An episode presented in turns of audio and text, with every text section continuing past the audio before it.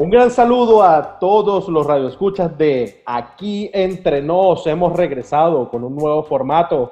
Vamos a hablar de muchas cosas interesantes. Vamos a, presentarles un programa de variedades fresco, renovado y con una orientación totalmente diferente a lo que hemos venido haciendo en el pasado. Quien les habla, Víctor Monserrate, un cordial saludo y también nos acompaña Gerardo Rodríguez y Patricia Hernández.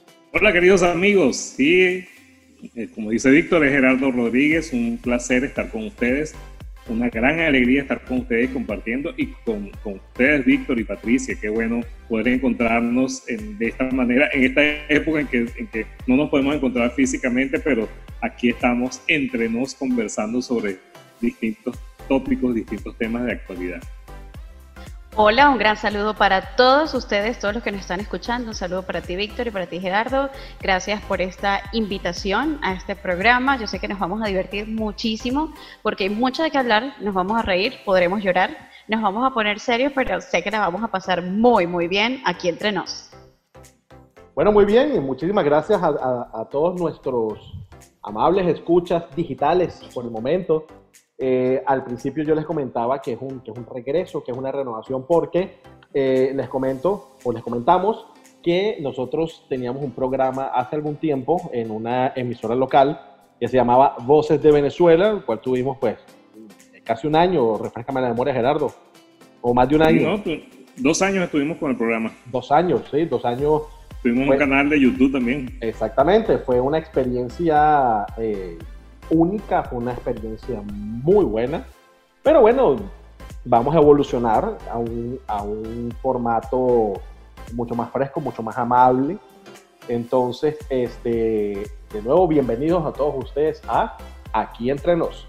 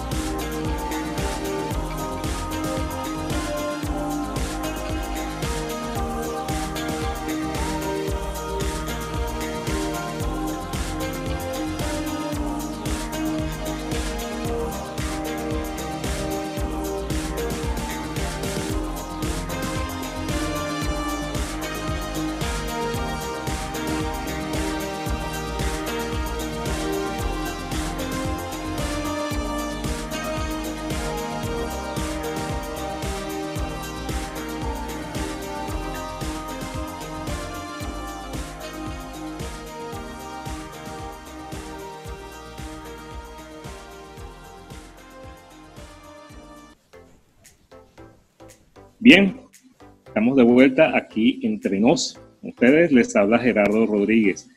Quiero comentar especialmente este tema que, nos, que tanto nos interesa a todos, porque tanto ha impactado al mundo, que es el problema del coronavirus.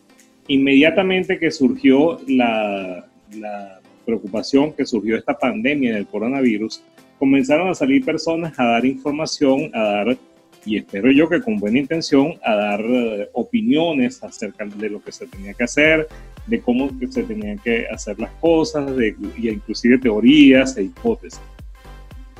La mayoría de estas cosas no están bien fundamentadas o son verdades a medias. Entonces hay que evitar caer en el pánico, hay que evitar eh, dejarse llevar por informaciones falsas la Organización Mundial de la Salud ha dicho y ha aclarado muchísimas cosas. Por ejemplo, los que vivimos en zonas cálidas, como es la mayoría de los que vivimos en Latinoamérica, en la mayoría de las zonas de Latinoamérica, creíamos que por estar en una zona caliente no era posible que nos contagiaran. Eso ya es descartado, absolutamente falso.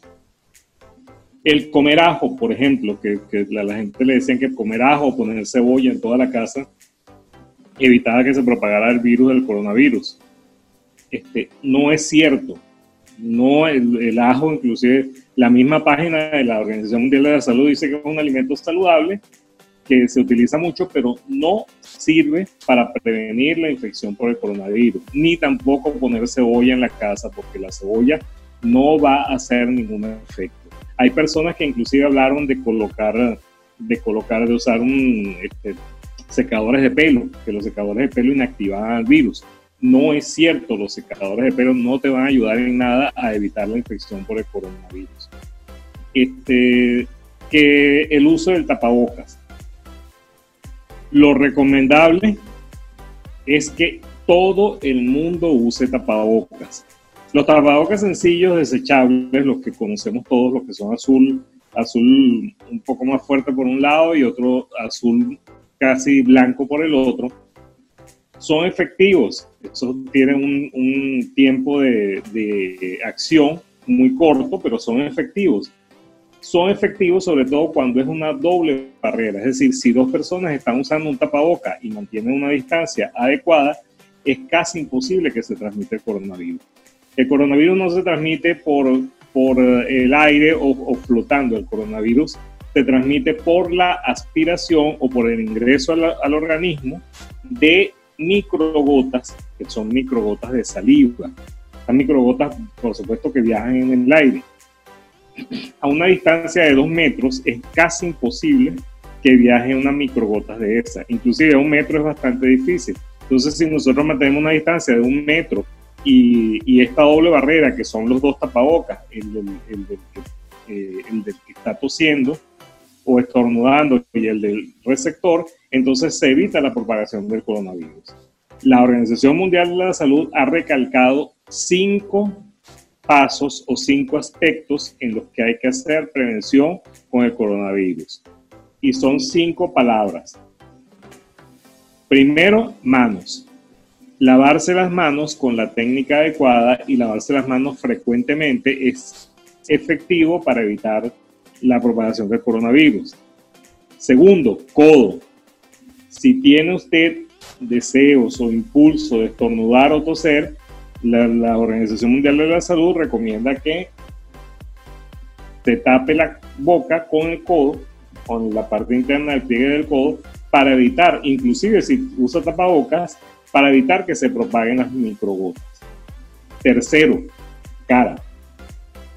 Evitar tocarse la cara porque no sabemos, es muy fácil contaminarse las manos con el coronavirus y no sabemos en qué momento nos podemos tocar la cara y transmitir el virus y provocar la infección.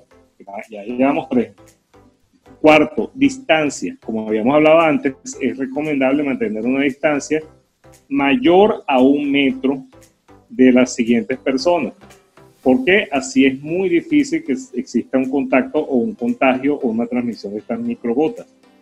Y quinto, aislamiento social. Si no tiene necesidad, no salga de su casa. Ese mensaje que han dado artistas, deportistas, políticos que todo el mundo lo está repitiendo, inclusive una canción que le encanta a Patricia, que la, la ponen en España, que diciéndole a la gente que es en su casa. Hay personas, por ejemplo, yo que soy médico tengo que salir obligatoriamente y no quisiera.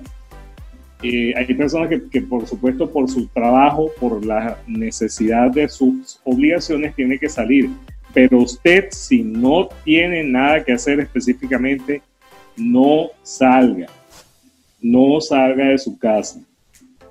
Eh, hay, la gente pone pretextos y excusas para salir. No salga de su casa.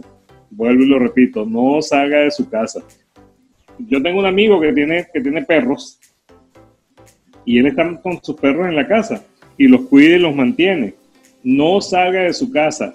Que usted tiene necesidad de hacer ejercicio, haga ejercicio dentro de su casa, busque porque, y de, y de hecho, ahorita vamos a hablar de algunas cosas que se pueden hacer estando en la casa, pero principalmente no salga de la casa y reporte cualquier irregularidad, si usted tiene síntomas o si tiene cualquier manifestación, repórtela a las autoridades pertinentes. Bueno, estas fueron las actualizaciones en cuanto al, coronavirus. Última, último detalle, el virus se llama coronavirus, la enfermedad se llama COVID-19. Chao.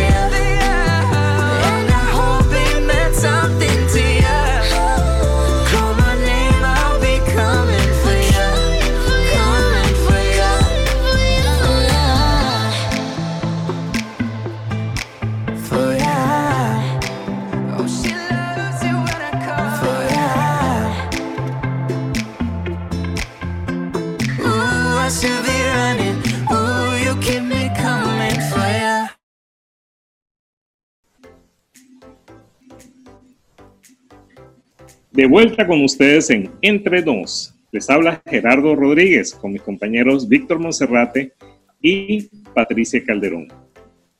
Seguimos hablando en esta sección acerca de la actualidad, de las cosas que, que nos están pasando y ahorita vamos a hablar de lo más viral.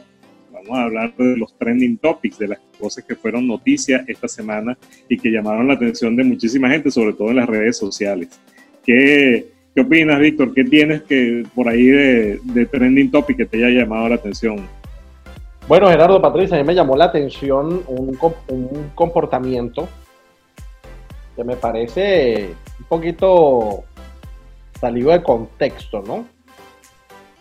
Primero por la situación en sí y segundo por el gentilicio, ¿no? Porque hay un dicho que dice, eh, eh, al sitio que fueres, haz lo que vieres. Entonces, este, eh, se trata de una venezolana muy ofendida, altamente ofendida, que se queja de xenofobia porque la policía no la dejó comerse una arepa en el Transmilenio. Ah, my God.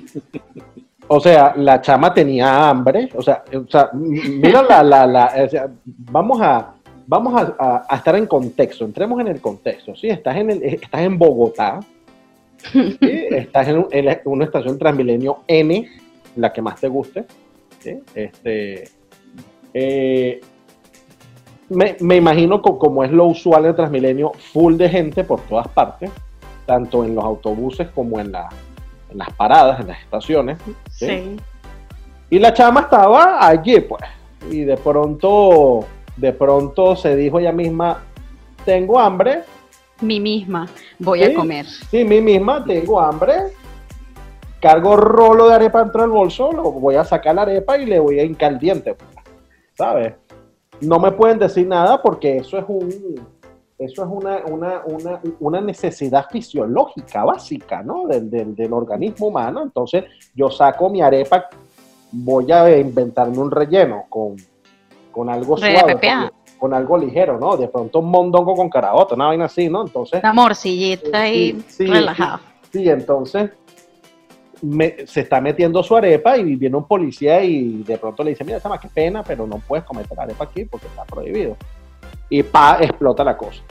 Esto tiene que ver un poco con un segmento que lo vamos a ver más adelante, ¿sí? Pero entonces a lo que yo voy es, bueno, si de pronto eh, es local, diría, bueno, no conoce cómo es la cosa, de pronto, ¿sí? Pues resulta que la persona que se siente ofendida es extranjera y es venezolana.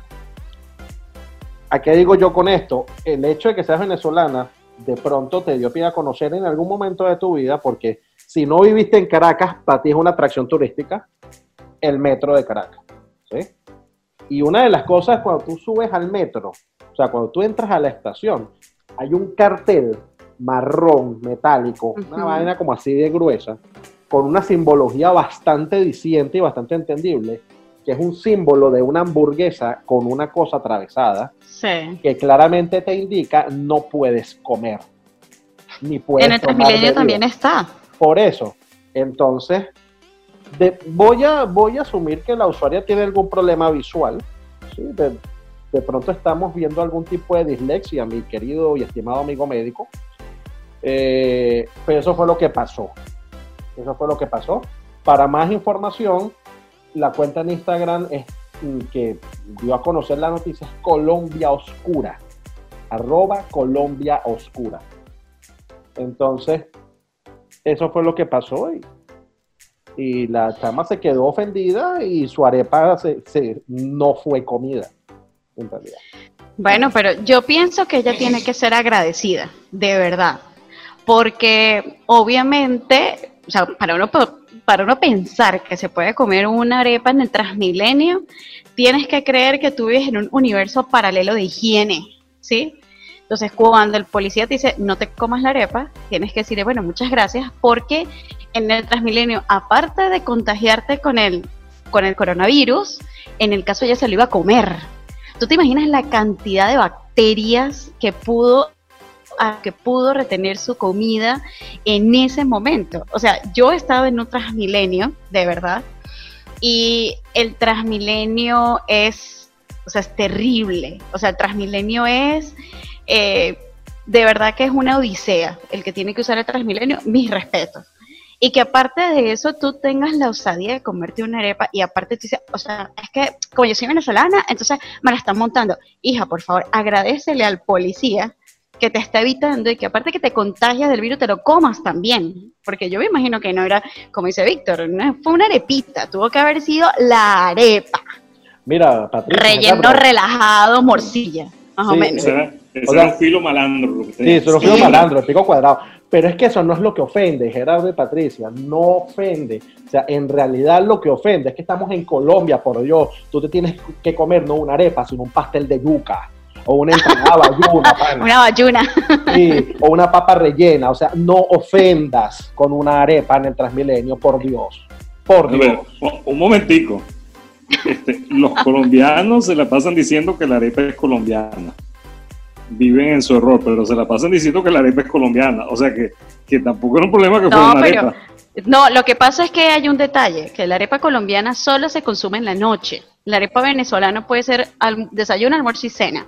y yo creería que esta muchacha seguramente se la comió en la mañana, entonces como dice Víctor, le tocaba una empanadita villuna así bien grasosita, bien rica para hacerle honor a la patria. Me imagino, me imagino de verdad que esta muchacha seguramente hizo como la venezolana que estaba en, estaba en Inglaterra eh, también con un caso de xenofobia, en el que, bueno, el chino que la está atendiendo, pero la está atendiendo un chino, piensa que ella es de Italia por su acento en inglés, y entonces le dice que se aleje tal, y la muchacha dice, ¿Do you think I'm Italian?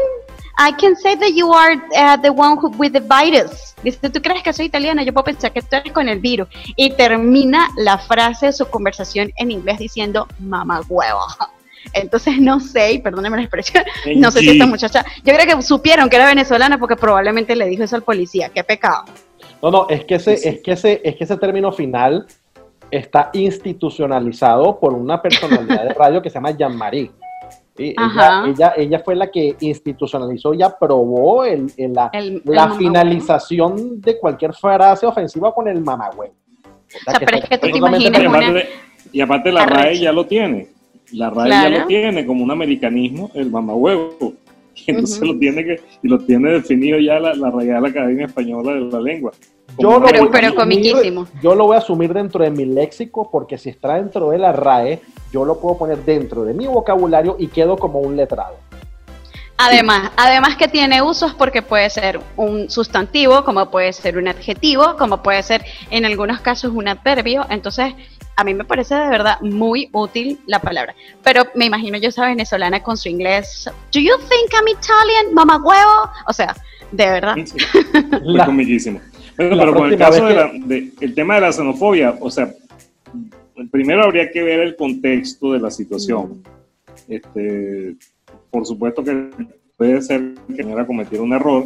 Cualquier persona, es decir, el tema de la xenofobia es que es si de verdad lo que el policía hizo, lo hizo porque ella estaba incumpliendo una norma y si la actuación del policía fue igual a la que habría sido en cualquier situación. Porque, porque si, si él la trató distinto de como habría tratado a una persona de otra, de otra región o una colombiana, entonces sí es xenofobia. Si el policía le dijo, mire, usted no puede comerse una arepa aquí, entonces ya lo que la señora lo que está exagerando. Sí, habría que ver el contexto. Así es. Bueno, Vamos a continuar con otros, con otros temas de lo, más, de lo más trend de la semana. Y es que el cielo se abrió, el cielo oscuro se abrió y una luz celestial bajó, nos alumbró a todos y nos dijo lo siguiente, Departamento de Justicia de Estados Unidos presenta cargos criminales contra Nicolás Maduro por narcotráfico y ofrece la bicoca de 15 millones de dólares por, de recompensa por su captura. Y por información está... Esta información está en todos los portales mundiales, yo la verifiqué hace poco, está en Colombia, está en todos los periódicos, en Venezuela aún más, mejor dicho, ya es noticia mundial de que se está ofreciendo una recompensa por la captura no solamente de Nicolás Maduro, sino, si la memoria no me falla, Nicolás Maduro, Tarek El Aizame, Cliver Alcalá, por el otro general, el que está escapado en España, ¿cómo se llama? Este, el Pollo Carvajal. Sí, Pollo Este, Alcalá y que, se iba a entregar aquí en Colombia, supuestamente. Ah, no, no, sé, por, por, por Diosdado Cabello, en menor cuantía, pero, pero también está solicitado. Y también es importante señalar que también están solicitados Roque Valero y Winston Vallanilla, pero no por 15 millones de dólares, sino por una empanada y un vaso de chicha. Uy, me anoto a esa. Sí, por una empanada y un vaso. Por una empanada ¿Tú sabes lo que son? Mira, tú sabes lo que son 15 millones de dólares. O sea, son más o menos 62 mil millones de pesos. Me alcanza para muchas empanadas y muchas chichas. y la empanada bayuna de la venezolana en el Transmilenio. Mira, y la, el, presidente del DCJ también. Ah, ah el, el, malandro, ¿cómo se llama? Michael. Michael Moreno. Michael Moreno. El moreno Michael. Michael no tiene nada que ver con eso. Sí, sí, este, pero... que ya tiene experiencia en eso de estar en prisión y ya, ya sabe cómo es eso. Sí, bueno, eh, para, para, para, él no, no sería una nueva experiencia en realidad. Pero, bueno, ¿y, usted qué, ¿Y usted qué creen? ¿Que haya reunión familiar entre los Flores y los Maduros en diciembre? Los que están allá en, Estados Unidos. A menos que reúnan a Maduro con el Chapo. No, no, no, con los sobrinos. yo no sé, pero mira, ¿cómo está? de verdad que yo, yo dudo realmente que ellos en esta altura puedan dormir tranquilos. Deberían dormir si acaso sedados. Porque pues ellos estar pensando, mira, más o menos qué talla de traje anaranjado me viene bien. y a ver si se ponen a dieta para poder entrar a, a esas tallas. Y como dice Víctor, o sea, fue el milagro dentro del coronavirus. Se había demorado un poco realmente Estados Unidos en, hacer eso, pero bueno, este, a, lo, a los capriles. A lo, Leopoldo, perdón, Leopoldo es el que dice el del tiempo. Todo su tiempo, Dios proveerá, cosas así. Pero ¿por qué nombras al demonio en la casa del Señor? Tú sabes que todos esos bichos están execrados para Bueno, pero, pero no, frases célebres, ¿qué pasa? Capriles es el del tiempo de Dios es perfecto. el tiempo de Dios es perfecto, ese, es. Bueno, pero, pero yo al final no sé, no sé si eso se, se, dará, si ocurrirá, si no ocurrirá, si va a ser mañana, otro día, pero es que ya el hecho de que, del que le creen ese desasosiego, que le provoquen, que le que les provoquen a estas personas que tanto han hecho daño al país, que les provoquen que tengan que hacer un sobreesfuerzo de sus esfínteres, sobre todo sus esfínteres anales. Entonces ya es como que un fresquito, un aire fresquito. Sí, de verdad que sí. Y la verdad es que estamos esperando pronto, pronto, pronto. Aunque me noto rápida la de Roque Valero, de verdad. Eso está como más fácil. Si tú supieras, mira, yo, yo no lo conocí, sino que yo lo vi una vez a Roque Valero, yo estaba en un centro comercial en La Lagunita, en Caracas. Estaba tomándome un café con, con, unos, con unos amigos y estamos cuadrando una cosa. Y de pronto, y en el centro comercial había un supermercado, no me acuerdo ahorita la marca supermercado, creo que era Automercados Plaza, una cosa así era. Y de pronto escuchamos una bulla, pero así como que, uh, ve, fuera, no sé qué, tal. Para esa época estaba empezando todo el tema de, de, de la escasez y la cosa. Entonces, ya la gente se estaba poniendo caliente, ¿no? Entonces, eh, fuera tú, chavista, no sé qué, ta, ta, ta, ta, ta, y yo, coño. yo estaba dentro de una panadería y al escuchar el escándalo, porque fue bastante fuerte, fue bastante estridente, salimos a ver qué estaba pasando, porque de pronto era un ladrón, alguna cosa, ¿no? Y yo salgo y lo primero que veo es una figura frágil, delicada, de un corte muy femenino sin herir susceptibilidades. Este, con un semblante bastante eh, eh, eh, triste en realidad, o sea, al borde de las lágrimas. Y me acuerdo una frase, la parafraseo porque eso fue hace muchos años, pero fue algo así como que, como que, mira, déjenme tranquilo, que yo vengo solamente a comprar un mercadito para la casa. ¿Sí? Y estaba al lado de, me imagino que su novia, su señora, una muchacha muy bonita, delgadita y todo muy bonita.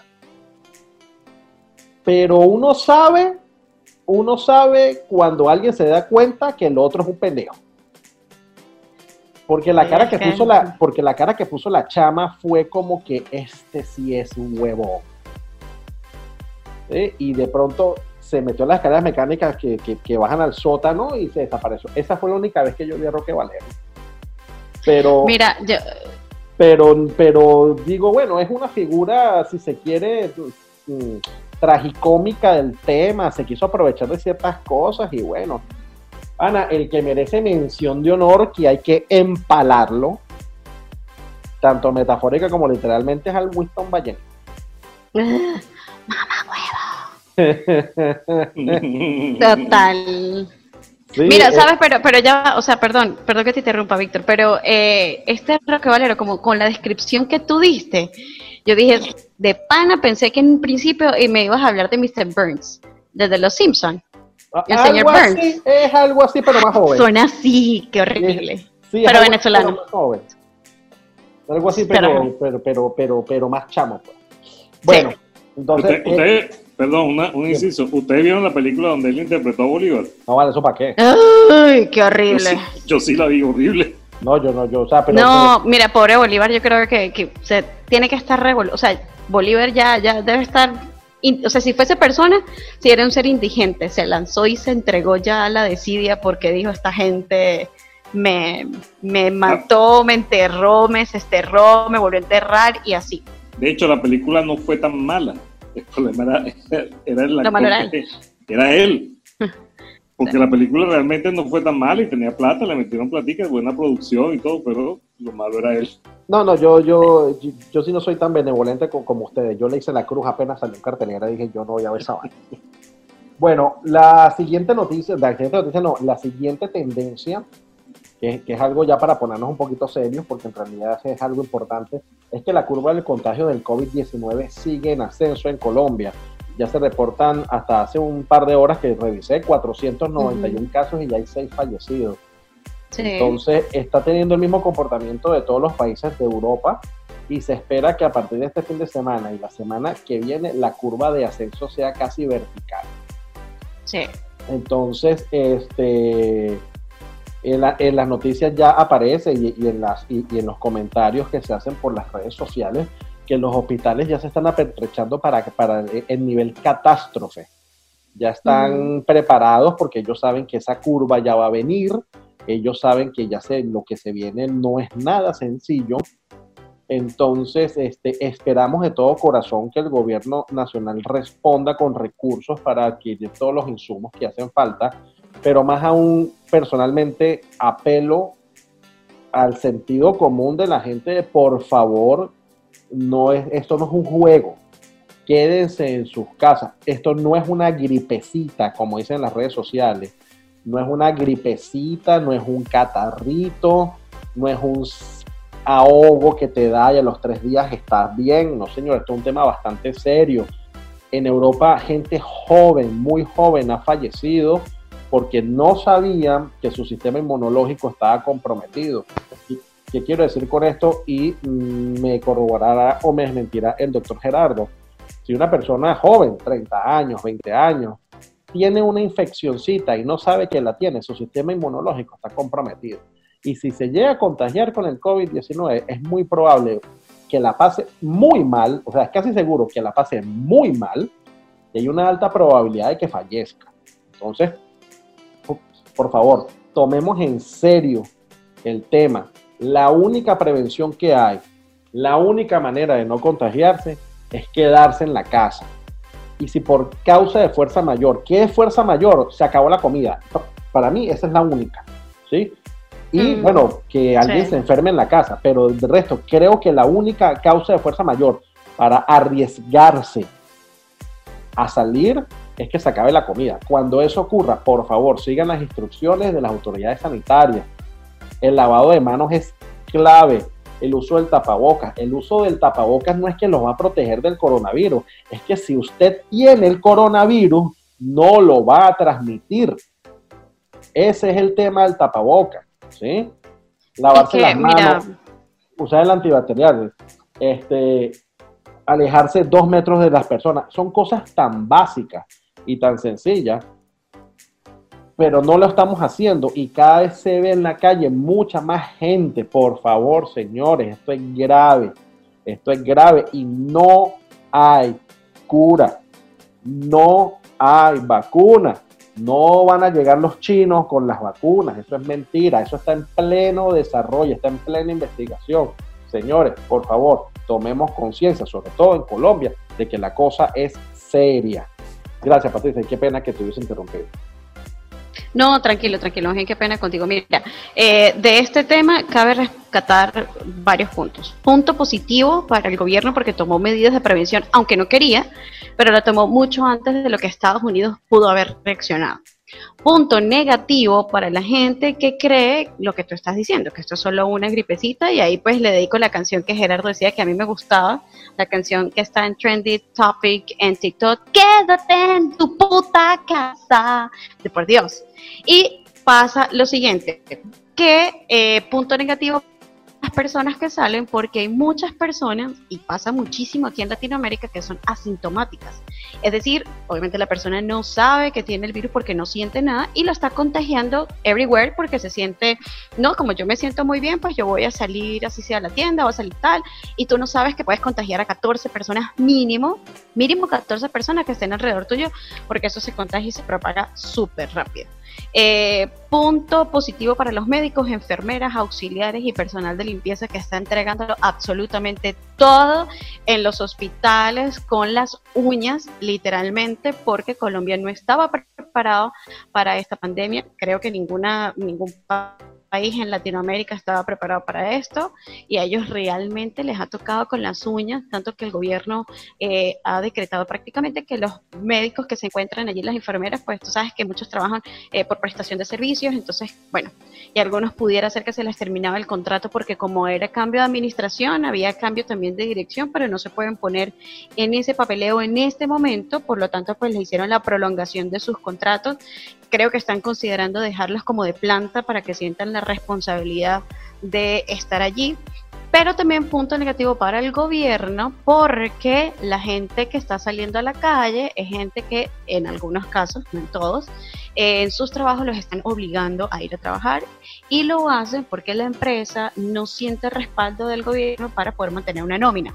O sea, este coronavirus trae muchos, muchos aspectos. O sea, tiene una, unos problemas de calamidad de salubridad, pero también tiene unos problemas económicos que aunque se esté tomando las prevenciones, que los bancos están siendo como muy condescendientes, las tarjetas de crédito, de repente eh, la parte de, lo, de todo lo que tiene que ver con los gastos públicos, con servicios públicos, pero hay otros gastos que no se está tomando en cuenta. Por ejemplo, no sale a trabajar y tiene prestación de servicios, aunque está prohibido cancelar el contrato, pero a menos que llegue de repente con un acuerdo con su empleador, están mirando, ajá, ¿cómo hago para la comida? La persona que vive el día a día, ¿cómo hace esa persona para?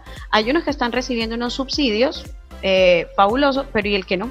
Entonces son muchos temas, son muchas cosas. Entonces yo creo que el coronavirus tiene muchas cosas, pero lo importante quédate en tu puta casa, que después todo se resuelve por internet.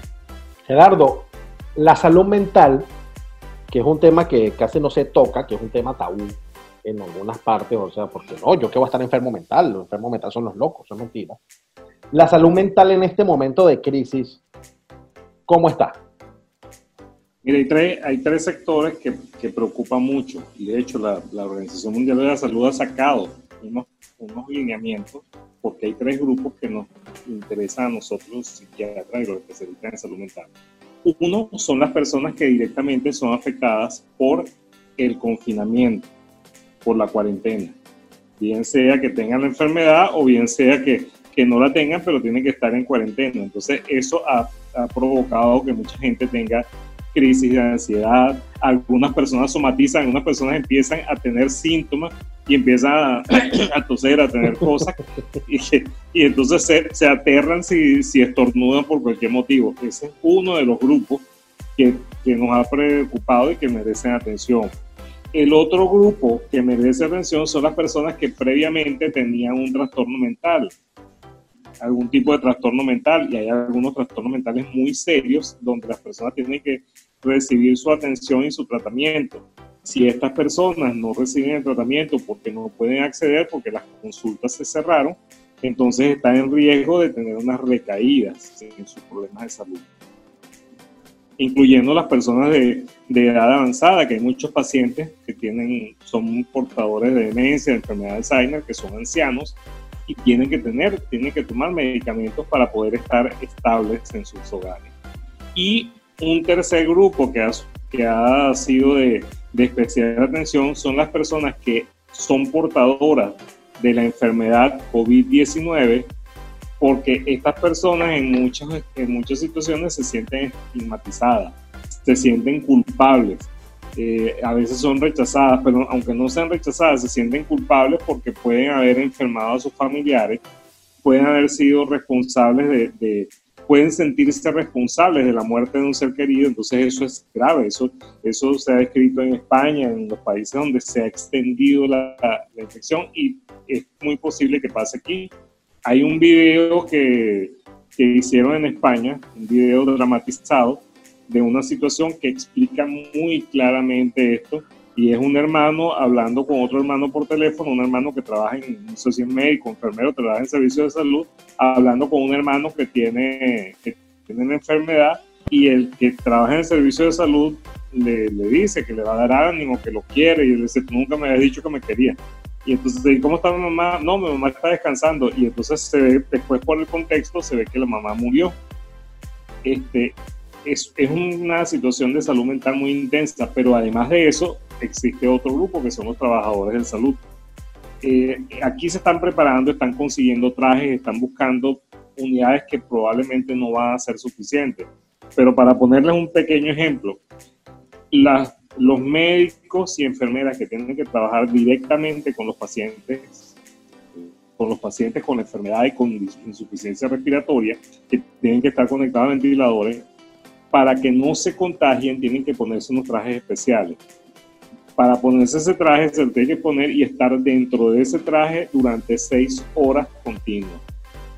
Entonces es un traje que es requete caliente, que, que, que les pega muchísimo, que les hace contacto en la piel, donde no pueden comer, tomar agua ni ir al baño durante seis horas continuas. ¿Okay? A veces falla la cantidad de personal de salud porque cada, cada profesional de salud que se enferma es uno menos trabajando. Entonces a veces han tenido que extender esos turnos con el traje durante ya no son seis, sino ocho y hasta doce horas. Por eso es que dice que la gente está tan agotada, porque los profesionales de salud estamos acostumbrados a hacer turnos de 12 y de 24 horas inclusive, pero metido dentro de ese traje sin poder comer, tomar agua ni ir al baño y, teniendo esa presión y aguantando ese calor es terrible. Y eso le toca. Y además esa, esa presión de tener que, que, que volver a la casa y, y, pensar en que puede contaminar a su familia. Entonces eso es, es serio. Ah, bueno, sí, bueno, ese, ese, es, ese es todo el aprendizaje que nos está trayendo el tema del COVID-19, que espero que nos, nos ayude a reflexionar en el futuro, ¿no? Pero pasando a temas más, más, más agradables, ¿sí? Light. Eh, más light, el tema del COVID-19 también nos, nos, ha traído los famosos memes. Muchos. Este, he visto muchísimos, hay demasiados, pero uno que me, no, no es un meme, sino es un video que me llamó la atención. Es de dos personas apresadas en un país de Sudamérica, creo que en Bolivia o Paraguay, ¿sí? Que les dio por salir a pasear disfrazado de coronavirus. Se hicieron un traje de coronavirus y los dos salieron a pasear agarrados en las manos. O sea, no el favor. y cuando lo vieron, pues lo metieron preso por, por, por payaso.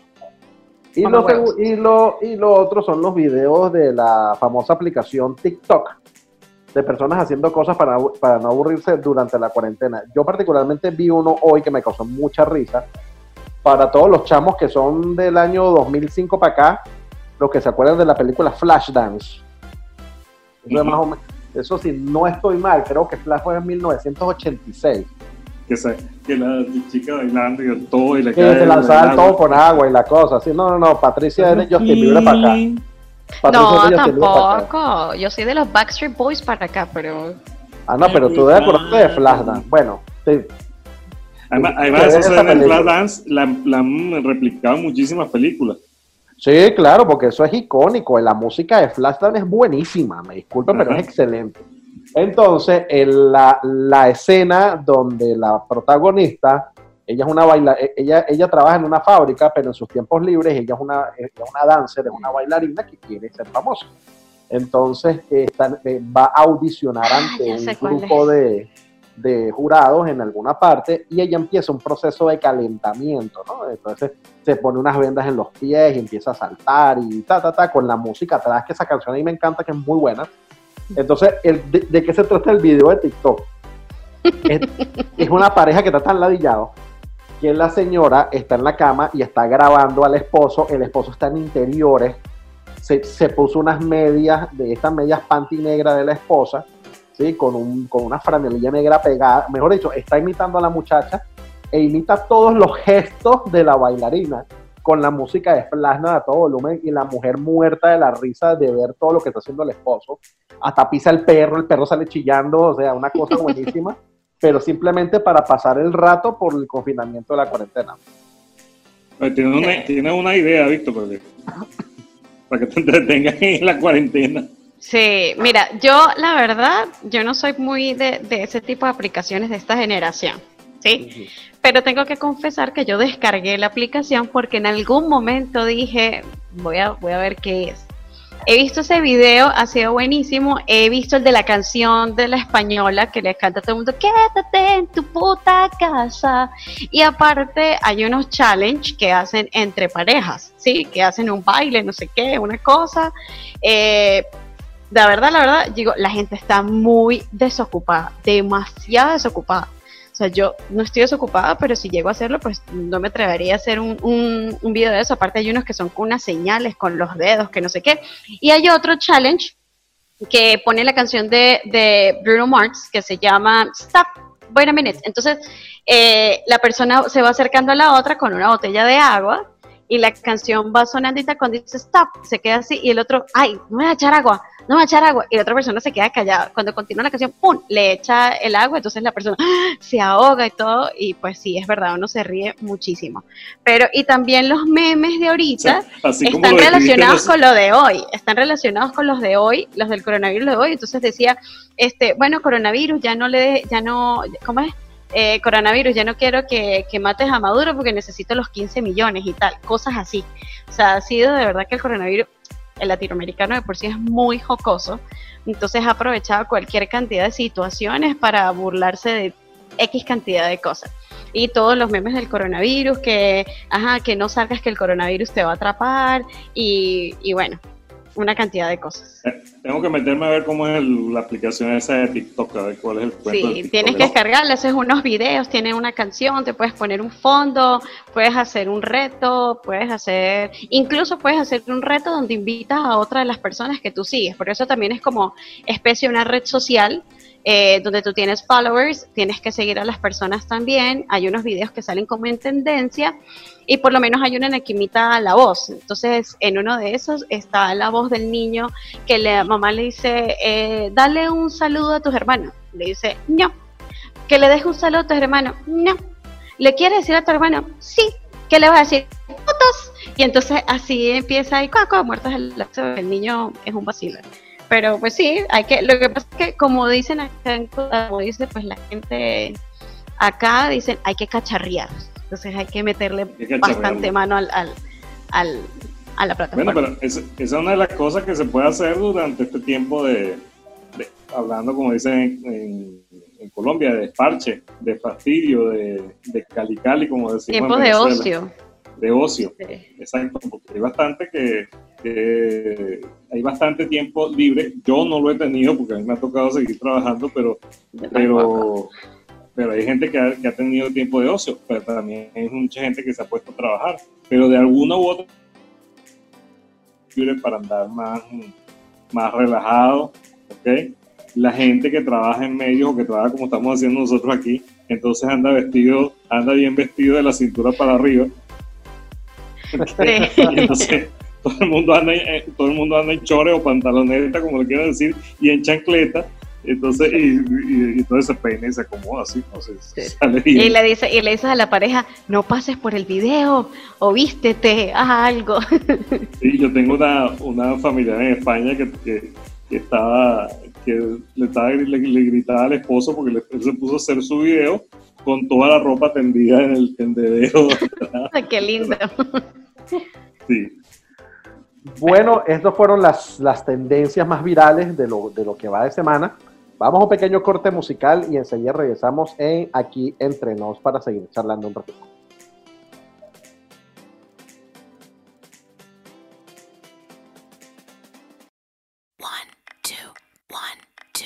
One, two, cha, cha, cha. One, two, two, one, two, I took a pill and had a dream. Yo también. I went back to my 17th year.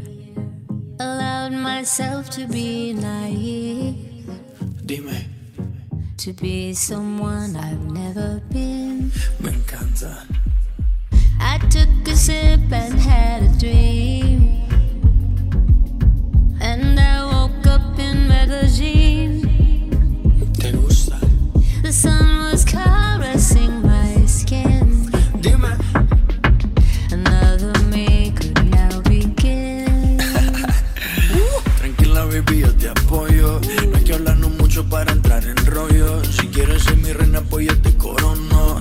Y pa' que te sientes aquí tengo un trono. Te gusta cabalgar, eso está claro. Si sientes que voy rápido, le bajo.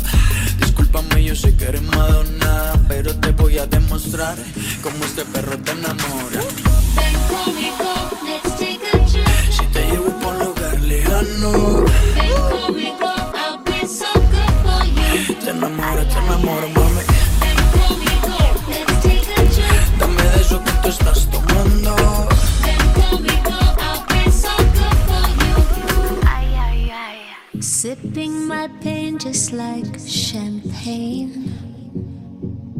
Myself dancing in the rain with you. I felt so naked and alive. Show me. For once I didn't have to hide myself. Dice, oye mamacita, ¿qué te pasa? Yeah, mira que ya estamos en mi casa. Yeah, si sientes que hay un viaje ahí en tu mente, será por el exceso de aguardiente. Pero mami, tranquila, tú solo vacila. Que estamos en Colombia y aquí rumbo en cada esquina. Y si tú quieres, nos vamos por Detroit. Tú sabes, si sé de dónde vienes, pues sé pa' dónde voy, ¿no? Ven conmigo, let's take a trip. Si te llevo por un lugar lejano, Ven conmigo,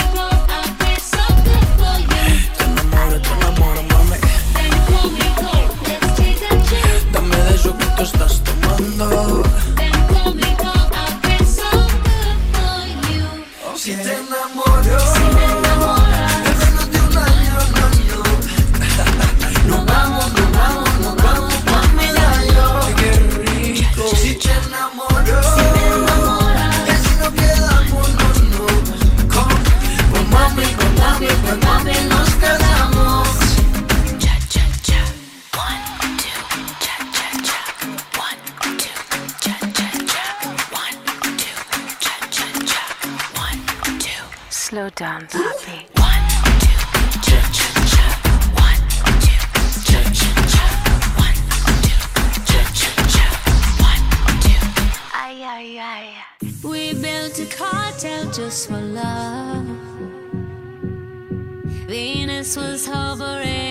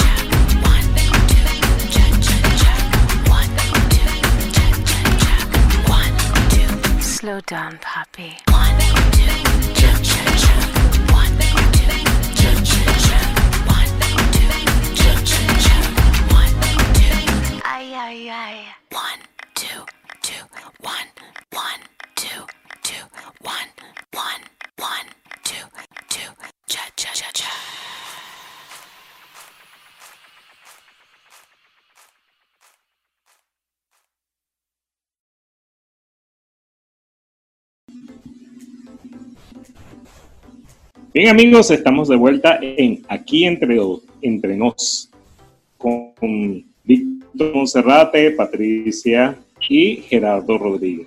Víctor, tú nos vas a hablar hoy de lo incorrecto de lo correcto. ¿Cómo es eso de lo, de lo incorrecto de lo correcto? Cuéntanos, Víctor. Bueno, Gerardo Patricia, porque resulta que este, estamos en una época donde eh, lo políticamente correcto se ha impuesto muchas veces en muchos sectores de la, del, del acontecer diario de nosotros.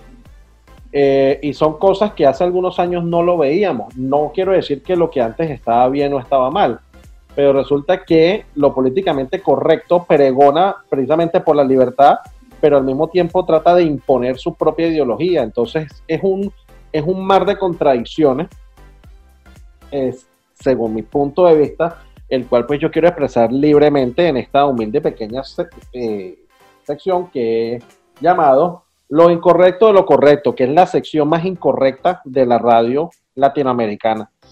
Porque vamos a hablar de lo que nadie se atreve a hablar, que es darle palo a lo políticamente correcto. Llámese feminazi, llámese progre, llámese toda esa gente, que, que para mí yo los agrupo en una, en una, en una, en, un macro segmento que se, que se denomina la generación de cristal. ¿Por qué la generación de cristal? Porque no le puede dar un cuchifle porque se parten y se ofenden y no, es un poco de vaina. Entonces, por ejemplo, no puedo ver con buenos ojos a los, y los, y los identifico, a los centenias que no se quedan en casa. ¿Sí? Porque creen que el coronavirus es para los viejos. O sea, porque creen que lo del COVID-19 es una joda. Porque creen que es una mamadera de gallo. Yo vi hace dos días un video que para mí fue totalmente indignante. Indignante. Que es una, que es un, un- una, una nota que hizo un canal de televisión español, no sé si de señal abierta o de, o de internet, donde preguntaban a unos estudiantes universitarios acerca de lo que ellos pensaban del COVID-19 y acerca de la cuarentena. Y ellos decían que van a usar la cuarentena para ir de fiesta porque ellos no tuvieron vacaciones en diciembre. ¿Sí? Y que lo del COVID-19, no, que eso no era con ellos, que eso, que eso, que si se contagian bien, pasan enfermedad porque eso pues, simplemente es una gripe y vuelve y que no, y que no les preocupa. ¿Sí? Pero entonces el tono en el que lo dicen es un tono tan despectivo y tan, so- tan soberbio que lo que uno dice es, bueno, pues esta gente que tiene en la cabeza, mano? O sea, esta gente que es lo que, que lo que, lo que, lo lo que piensa, ¿sí? O sea, es una generación que está como alimentada única y, única exclusivamente de fake news, ¿sí? Entonces, lo mismo de, casos más locales, el comparendo que le hicieron a la famosa María Victoria, que es una muchacha, una muchachita, que es en la ciudad de Bogotá, Colombia, que la ciudad está confinada en cuarentena, donde la gente, no, no puedo decir que toda la ciudad, pero sí hay sectores que están muy juiciosos con, el, con, el, con la cuarentena y están en, en sus casas haciendo el trabajo, porque el único trabajo que tenemos que hacer es quedarnos en la casa, no hay otro. Este, y ella salió con su novio a dar una vuelta y se jactaba en un video en las redes sociales diciendo, mire, yo estoy aquí sola, la ciudad para mí, no pasa absolutamente nada si yo salgo, tal, tal, tal.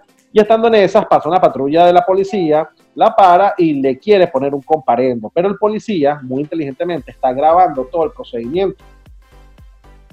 Y esta muchacha se ofende, tan raro esa generación que se ofenda. Se, se, se ofende, trata a la policía como si fuese una no sé qué. Hay una mujer policía, también la trata súper mal.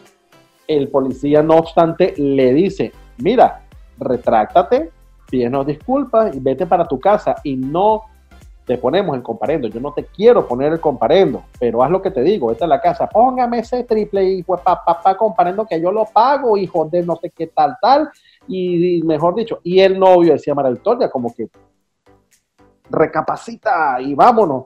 No, yo no me, mejor dicho, con, con, con, con una actitud totalmente salida de toda proporción. ¿sí?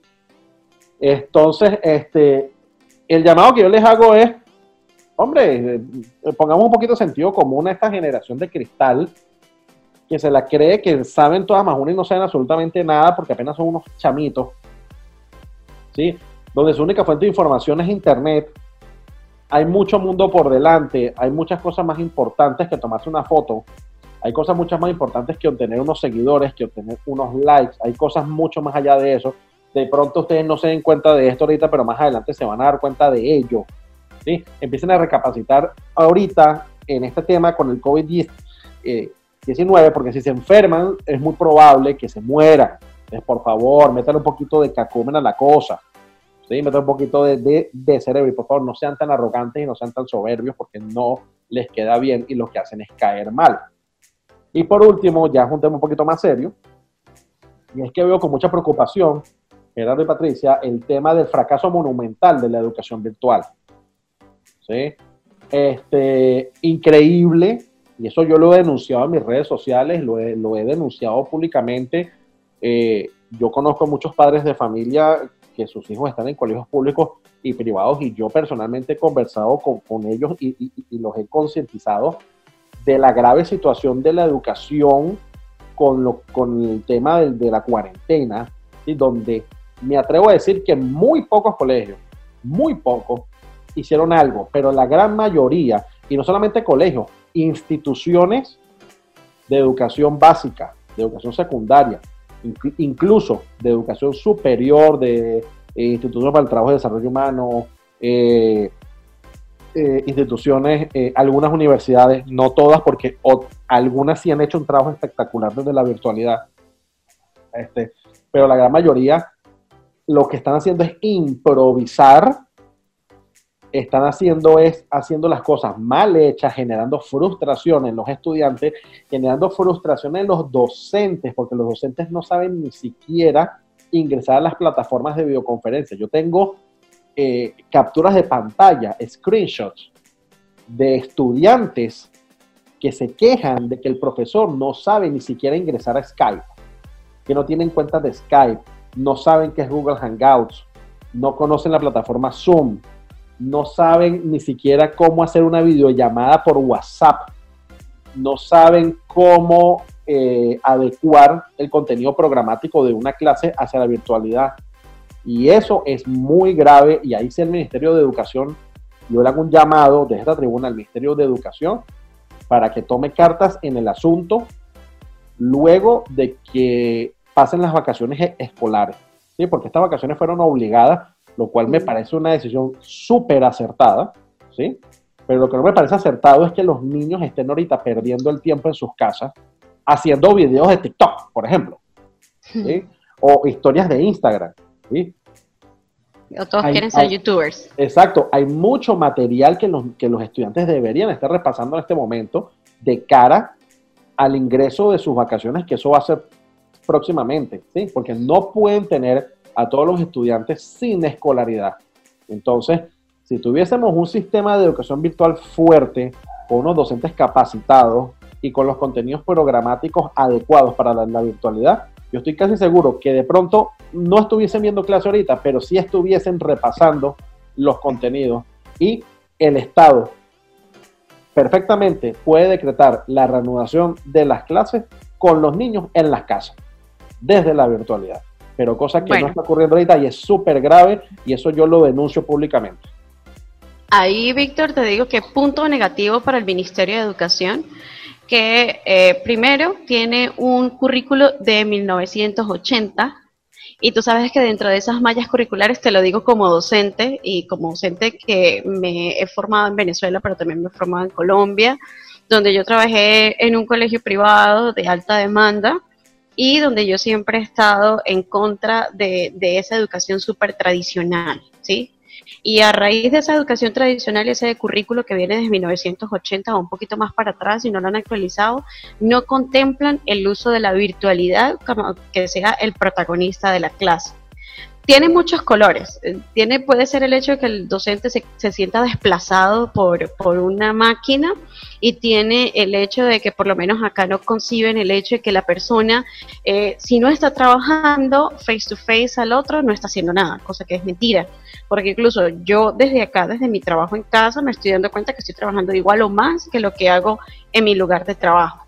Entonces, ¿qué sucede? Que el Ministerio de Educación nunca se interesó por realmente entrenar a los docentes eh, para que puedan trabajar virtualidad. Pueden tener mucho su ministerio de las TICs, pueden mencionar en todos lados las TICs, pero el uso básico que muchos docentes le dan a las TICs o a la plataforma que tiene solo para montar tareas pero no sabe cómo conectarse a ninguna de este tipo de plataformas que te permiten hacer lo que nosotros estamos haciendo, eh, o te permite grabarte, o te permite tal. ¿Qué pasa? Que los docentes, eh, los docentes de cierta edad, digamos que los que están por encima de los 30 años, tienen miedo terrible a hacer grabaciones de video. No se siente como muy cómodo, ¿bien? Pero ¿qué pasa? Que los profesores jóvenes les ha tocado adaptarse a lo que, a lo que el currículo manda. Entonces ahí hay una dicotomía. Y resulta que tú, yo lo, lo, que voy a comentar es porque lo vi en tus redes y porque yo lo viví como docente. Los papás pagan carísimo por una cantidad de libros que le ofrecen, aparte del libro físico, un libro digital y una plataforma.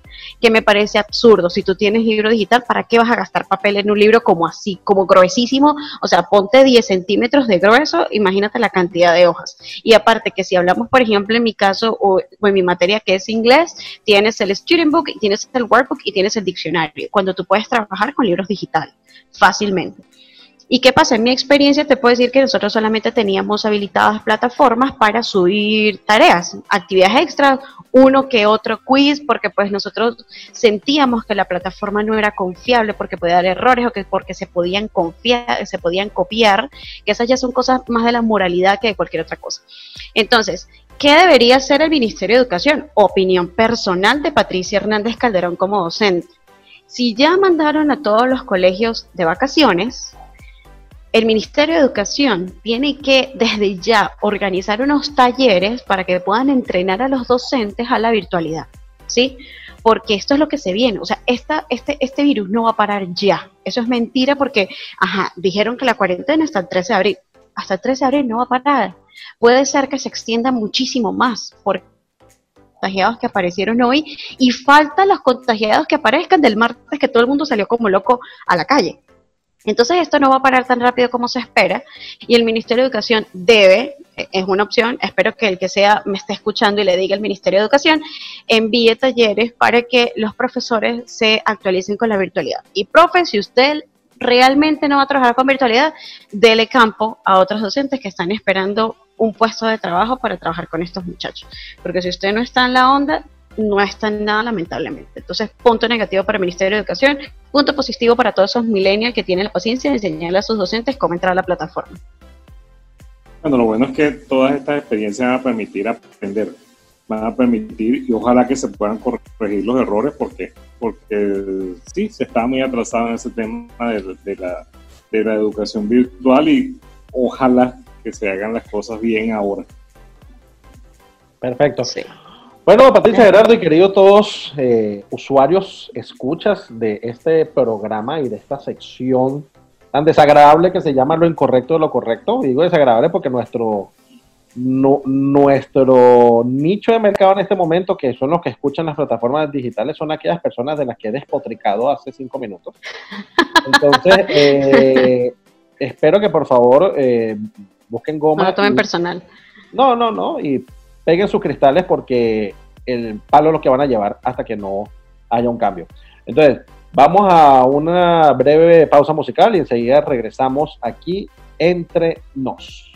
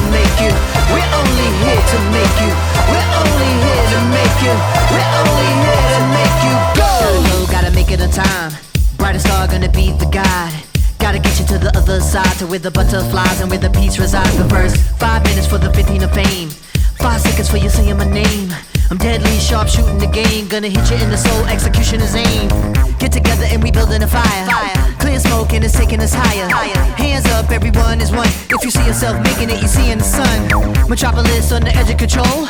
They take our money, but they won't take our soul. That ain't gonna do it no more. Won't do what we told, and we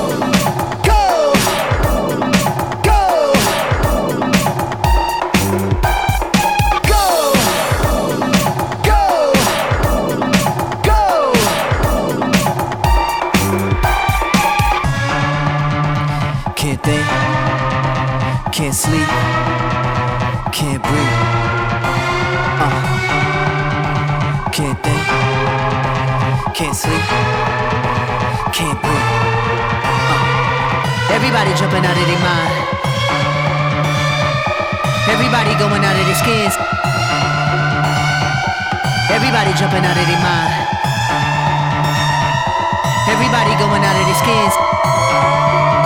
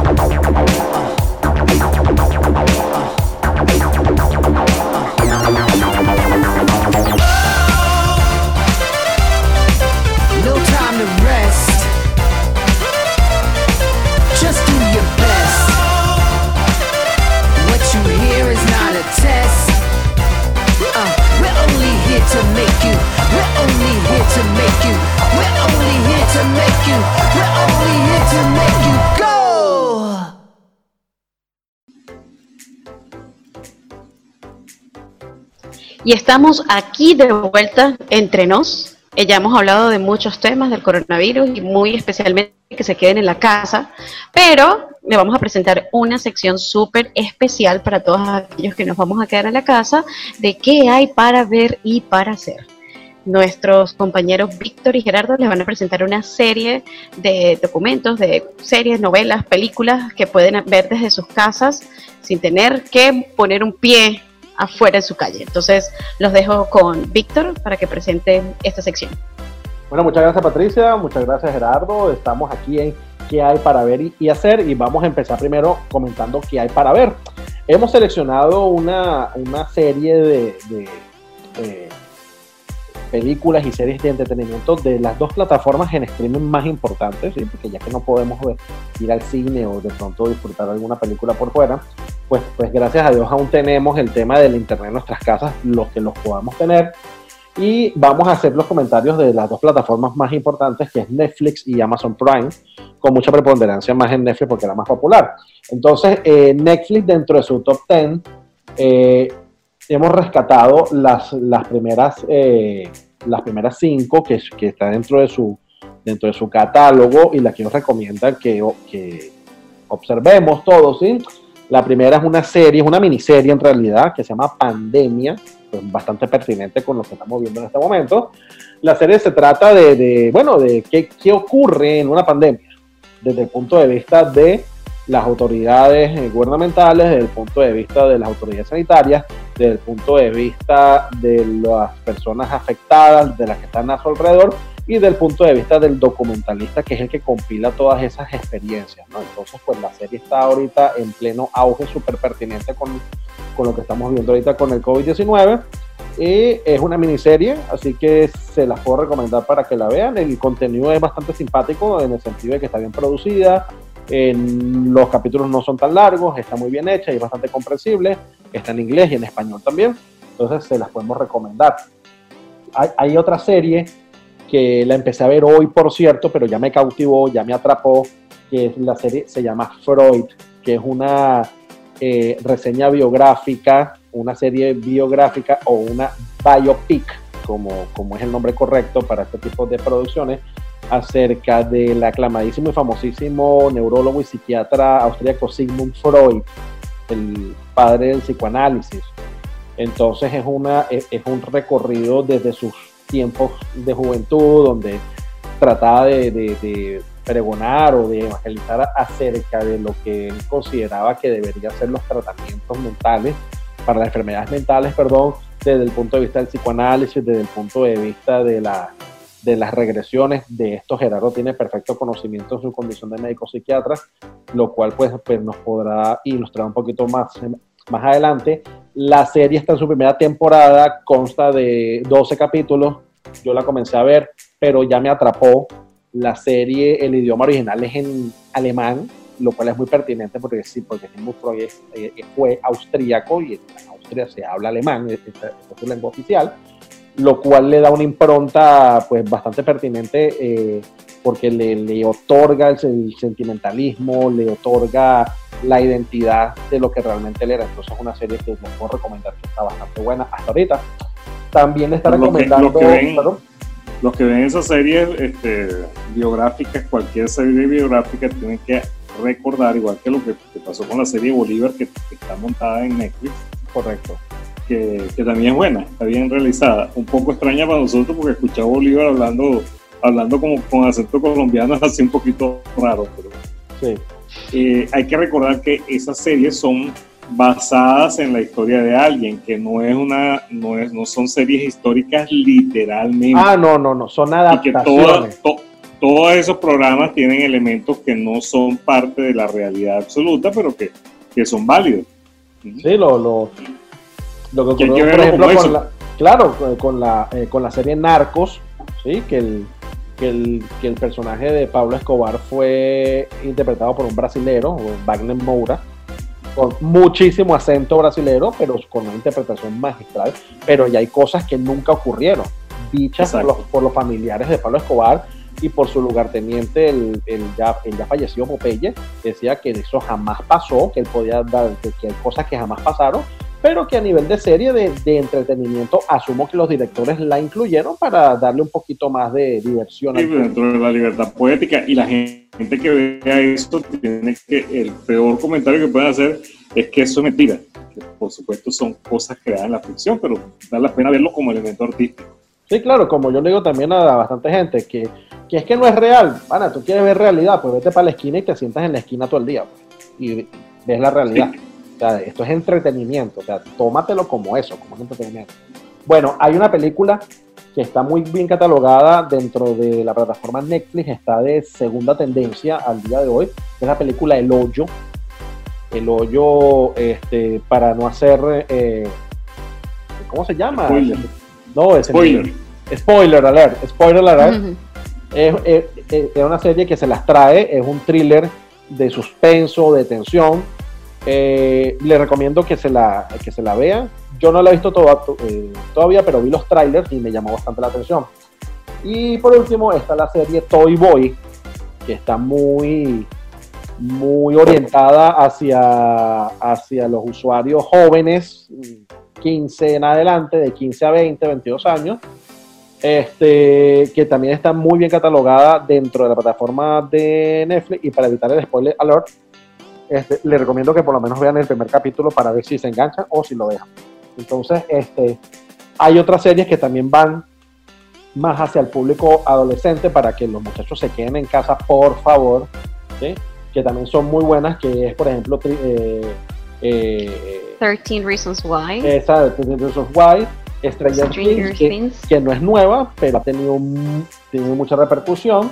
Sí, Hay una serie española, yo no la he visto, pero, pero me la han recomendado mucho, que es una serie española que se llama Élite. Sí, es más o menos, bueno, en- si lo hacemos un poco de alusión a, a nuestra época, por lo menos en mi caso, eh, tiene más o menos la concepción así de cuando fue esa novela mexicana Rebelde, que eran unos muchachitos de colegio, Sí. pero esta es alrededor del, del asesinato de, de, de una, de una mujer, de una de las estudiantes, entonces ahí pasan eh, muchísimas cosas, pero entonces está implicado colegio, está implicado papá, está eh, implicado adolescentes que son súper rebeldes, entonces es una buena opción para los chicos que, que se deben quedar en casa. Las Ah, bueno, personas que, que se perdieron la serie cuando al principio tienen ahorita un tiempo de actualizarse con, con otra serie interesante que, que es La Casa de Papel. Hay Ujú. gente que no la llegó a ver en su momento y La Casa de Papel es una serie bien un- española, pero una serie de, de- de suspenso policíaco bien, bien, bien chévere, bien interesante, bien Sí. agradable. Ah, bueno, entonces esas son las, las recomendaciones de aquí entre nos para la plataforma Netflix.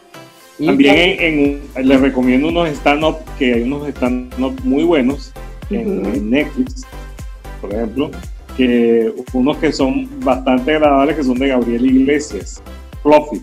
Ah, el Fluffy, es Mm. excelente, el Fluffy es muy bueno, a mí Ajá, me gusta y mucho hay dos, dos montados en, en Netflix, también hay uno de, la, de la norte santanderiana, de la tiguense, ¿qué se dice? Ah, no, la, sar, la sa- sardinetense o Sardinatera. sardinetana de Liz Pereira. Liz Pereira. Pereira. Sí. muy bueno, muy bueno también. Entonces, al que le gusta el humor, al que le gustan los stand-up comedy, hay varias opciones dentro de Netflix. Sí, también pueden encontrar en YouTube, si, si les gusta un poco más de, de diversión, pueden encontrar los stand-up de George, eh, de George Harris, que hace George a la carta, y también pueden encontrar en otro tipo de tendencias diferentes tipos de podcasts. Eh, está el podcast de Alex Goncalves con Yamari, de Nos Reiremos de Esto, y también está el del el que es Gocho, este Nando de la Fuente, entonces él también tiene ahí unos podcasts, pero también pueden eh, seguir otro tipo de podcasts como Erika de la Vega, que está en defensa propia, que realmente los podcasts de ellas no están yendo tanto hacia el humor, sino están más hacia la reconexión del ser. Entonces, para las personas de repente que quieren eh, escuchar un poco acerca de, de lo que hay en el ser, pueden escucharla a ella y también a Karen Ferreira con Ella habla sola, también tiene sus podcasts ahí en, en YouTube y se ayuda a veces con Gracie Bonet, que hacen también lo que son reflexiones del ser. Son bastante interesantes de repente para esas tendencias. Hay el canal de, en YouTube está el canal de, de viaje y de cultura de, de Luisito Comunica, que es uno de los youtubers más, más importantes Mm. de, de Latinoamérica. Está el canal de Dross, que es de las cosas así medio, medio canal así Escatológica, escatológica. lo oscuro, lo oscuro. Entonces es un canal dedicado a eso. Yo estaba, le recomendé personalmente a el canal de, de- de Emilio Lovera, el canal de Emilio Lovera que, que ha montado una serie de, de programas que se llama Cuéntame la vaina, que son muy, muy graciosos sobre las anécdotas de los comediantes, de otros comediantes y de él mismo. Entonces narran sus historias detrás de cámaras, que son bastante buenos, verdad es, es bien recomendable.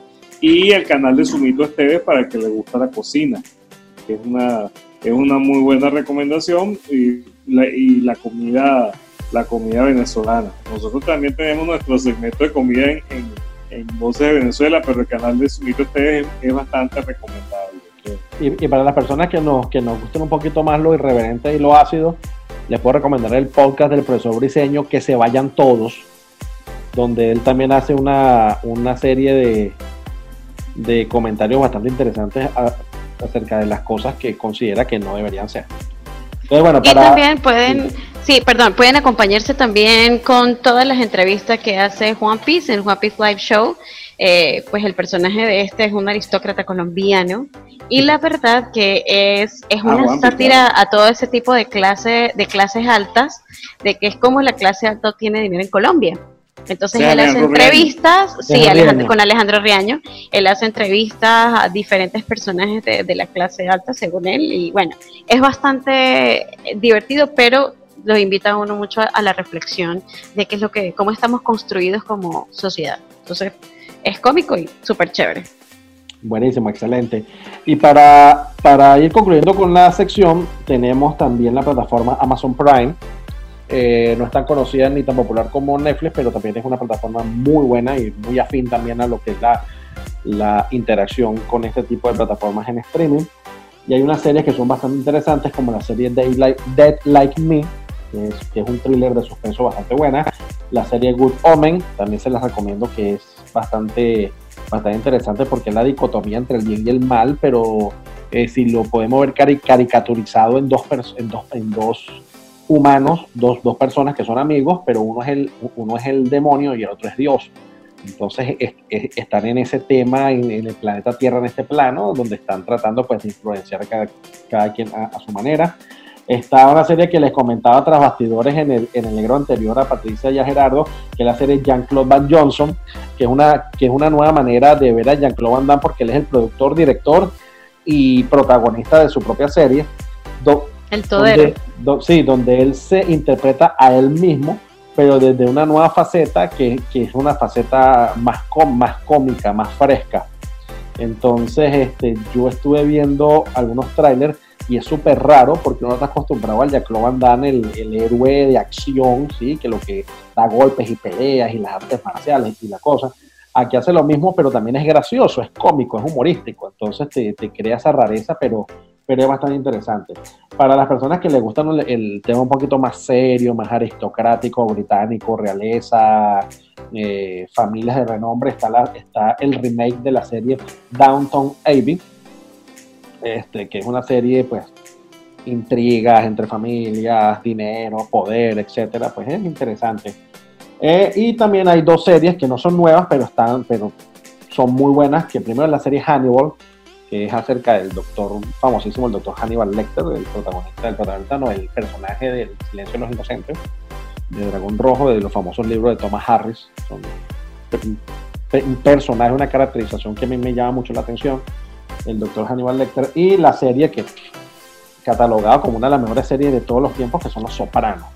Yo me la vi en su oportunidad cuando la pasaban en Venezuela en Televen y, y a mí me atrapaba, a mí me atrapaba, la serie es excelente.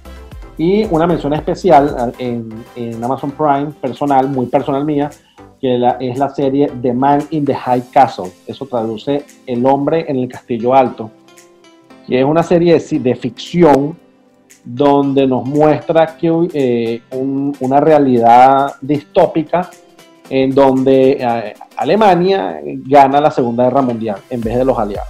Entonces te, te muestra toda esa realidad de lo que hubiese pasado, pero desde un punto de vista bastante interesante y durante toda la serie te va generando ese dilema ético porque tú ves cosas con las que de pronto está- estás de acuerdo, pero resulta que la están haciendo los animales y tú dices, no, esto no puede ser, pues está malo, pero ¿por qué me siento bien viéndolo? Entonces te, te, te, te da esa tensión bastante interesante, más no deja de ser ciencia ficción. Entonces, este, esta es nuestra cartelera recomendada para las plataformas de streaming de, Netflix y, de, y de, de, Amazon Prime. Esto es lo que hay para ver, pero todavía nos falta saber qué hay para hacer. ¿Qué hay para hacer, Patricia?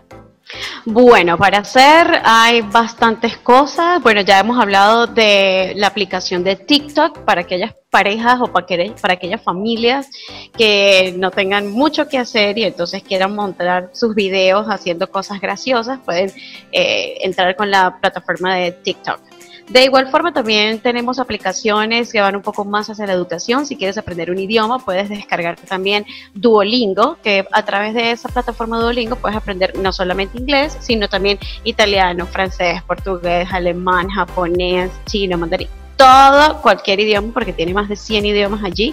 Entonces, y él mismo te va diciendo todos los días, bueno, entra, no me abandones, por favor, vamos a estudiar y demás. Además que más adelante, si estar en el curso de portugués, cuando eh, podamos, hacemos una conexión con el, el representante global de Duolingo en Cúcuta, que se los presento, ¡tarán! Víctor Monserrate. Entonces podemos hacer también un Zoom para, para pues, practicar un poco de esta plataforma. Entonces quienes nos escuchan también se pueden contactar eh, con nosotros. Después dejamos los números telefónicos a los que nos pueden escribir para recibir sus correos electrónicos y practicar un poco, bien sea de inglés. Yo les puedo dar algunos tips del idioma y eh, Víctor pues nos puede ayudar con la parte de portugueseño. También tenemos la ah, aplicación de Tasty, donde dan muchas recetas que pueden hacer en sus casas. No es necesario que compren cosas locas y que se vayan, me voy al supermercado contagiarme coronavirus, pero tengo que cocinar. No, con las cosas que tú tienes en la casa, que son muy básicas, puedes hacer diferentes platos en, en estos días que vas a estar mucho tiempo en tu casa. Y también hay una aplicación que eh, descargué para ya las personas de repente que tienen un nivel de inglés en el que pueden descargar que se llama Storytel. Es una aplicación que te sirve para escuchar y leer cuentos cortos en inglés. Te da un vocabulario, te da una lista importante porque vas a practicar listening y si los empiezas a leer en voz alta, que sería lo ideal, pues vas a practicar un poco parte de speaking. Esas son las aplicaciones que tenemos para hacer y obviamente leer muchos libros. Les recomiendo el autor de Oppenheimer para las personas un poco más adultas para que entiendan un poco qué va a pasar con nuestra sociedad después de todos estos cambios que estamos presentando el día de hoy. Entonces, hay bastantes cosas por hacer. También incluso hay juegos en línea, o sea, hay parques en línea, hay dominó, hay ajedrez, eh, el internet está para dar de todo, de todo, de todo, de todo. Entonces hay muchas recomendaciones, pero las siguientes las vamos a hacer en nuestra siguiente sesión de Aquí Entrenamos. Bueno, mis queridos amigos, vamos a una pequeñísima pausa musical y en breve regresamos aquí entre nos.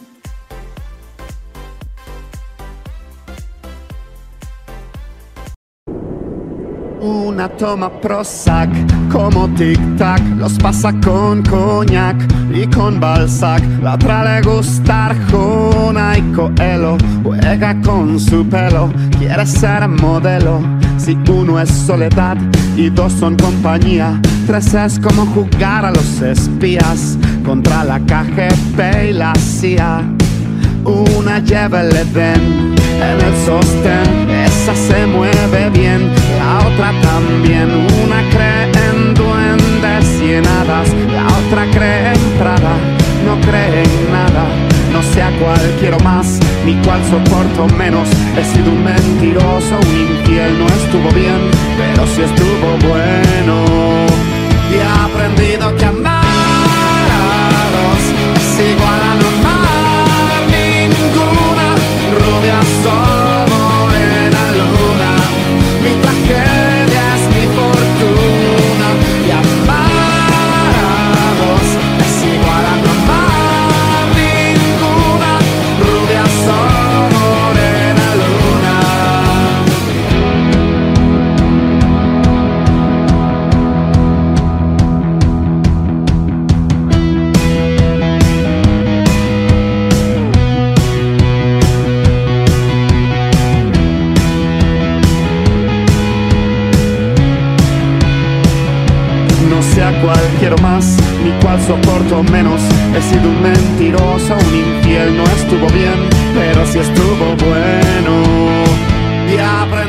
aprendido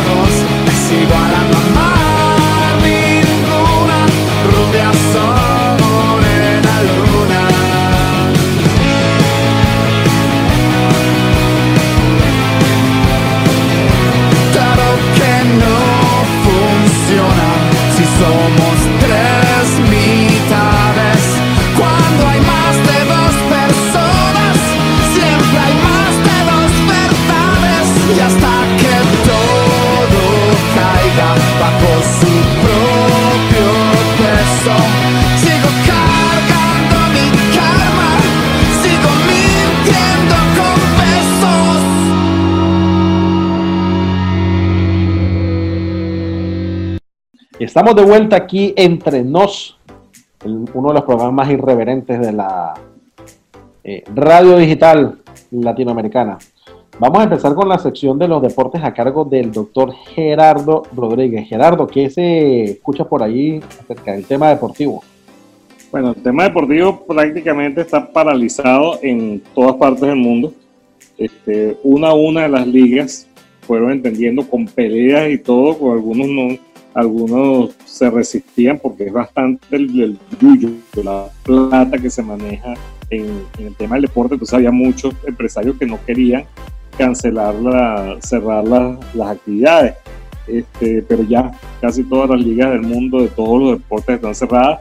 Los eh, japoneses, los organizadores de los Juegos Olímpicos estuvieron bastante resistidos eh, y siguen insistiendo que sí se podían hacer, se podían hacer hasta que, ya la mayoría de las federaciones le dijeron, mira, nosotros no vamos a ir, eso es inviable, los atletas no están preparados para, no están en su periodo de preparación para una competencia de ese tipo, entonces eso se tiene que suspender.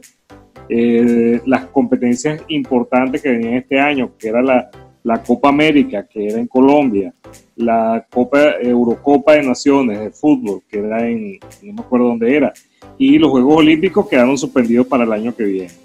El- de las otras noticias deportivas importantes es que, bueno, han surgido algunos deportistas que están, que están contagiados con el coronavirus. No hay reportes de que haya alguno eh, severamente enfermo. Eh, murió el, el expresidente del Real Madrid, de apellido Sanz, un señor ya mayor, pero murió por, por efecto del coronavirus. Eh, hay varios atletas que han, que han donado dinero para la lucha contra, contra el COVID-19, contra la enfermedad. Eh, por ejemplo, Cristiano Ronaldo donó una UCI, una unidad de cuidados intensivos para, para en Portugal. Eh, Lionel Messi, que es la, eh, la otra contraparte, donó un millón de euros. Y entonces varios deportistas han, donado dinero y varios deportistas y famosos se han sumado a campañas para concientizar a la gente. Pero también ha habido algunos deportistas que se han portado mal. Por ejemplo, un futbolista del Real Madrid que salió a, celebrar el cumpleaños de su, de su novia y violó la cuarentena porque el Real Madrid tuvo, en el Real Madrid hubo contacto con el virus porque ellos se reunieron con los jugadores de baloncesto y entre los jugadores de baloncesto había unos contagiados. Entonces todo el equipo de fútbol del Real Madrid fue sometido a, a cuarentena. Eh, ahí la- las noticias que, que ocurren es que los deportistas han tratado, tratan de llevar un ritmo de entrenamiento y, y se reúnen por internet y tratan de llevar un ritmo de entrenamiento en sus casas. Eh, llamativo lo que pasó con Nairo Quintana, que Nairo Quintana él mismo, sin que las autoridades, porque como, como ha habido un poco de descuido en eso, él mismo se presentó ante las autoridades cuando vino de Francia y les dijo, mire, yo estaba, vengo de Europa y a mí, a mí me tienen que hacer la prueba y colocar en cuarentena. Resultó negativo, pero él mismo lo hizo a conciencia, una cosa bien notable porque eso es lo que tiene que hacer todo el mundo. Y ha hecho también videos llamando a la gente a tomar conciencia de la lucha contra la infección del coronavirus y, y mostrándose entrenando en, en sus casas. Eso es ahorita lo que hay de, de deporte. A los que les gusta Punto el deporte- positivo para Nairo. Sí.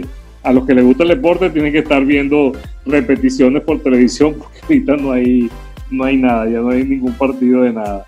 Este, Bueno, pueden ver el Mundial de 98, no pasa nada.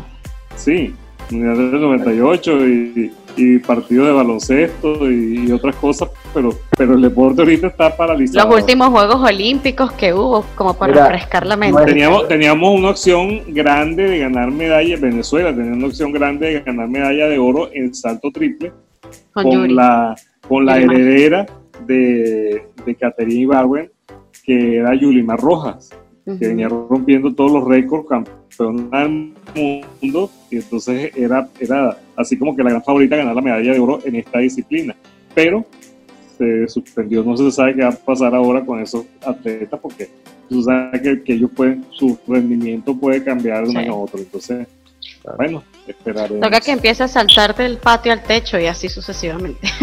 Sí, me imagino que están haciendo algo en su casa. Mira, yo, yo he estado viendo en YouTube, para que tengan una idea del nivel, yo he estado viendo en YouTube videos del béisbol de las grandes ligas, ¿sí? pero no los partidos, sino las coñazas que se arman cuando le meten un pelotazo al bateador. Sí, Que, que, que hay esos compilados de la... Y no, y, y es que en inglés está de, de, de, de Best Fights on, on, on, on MLB.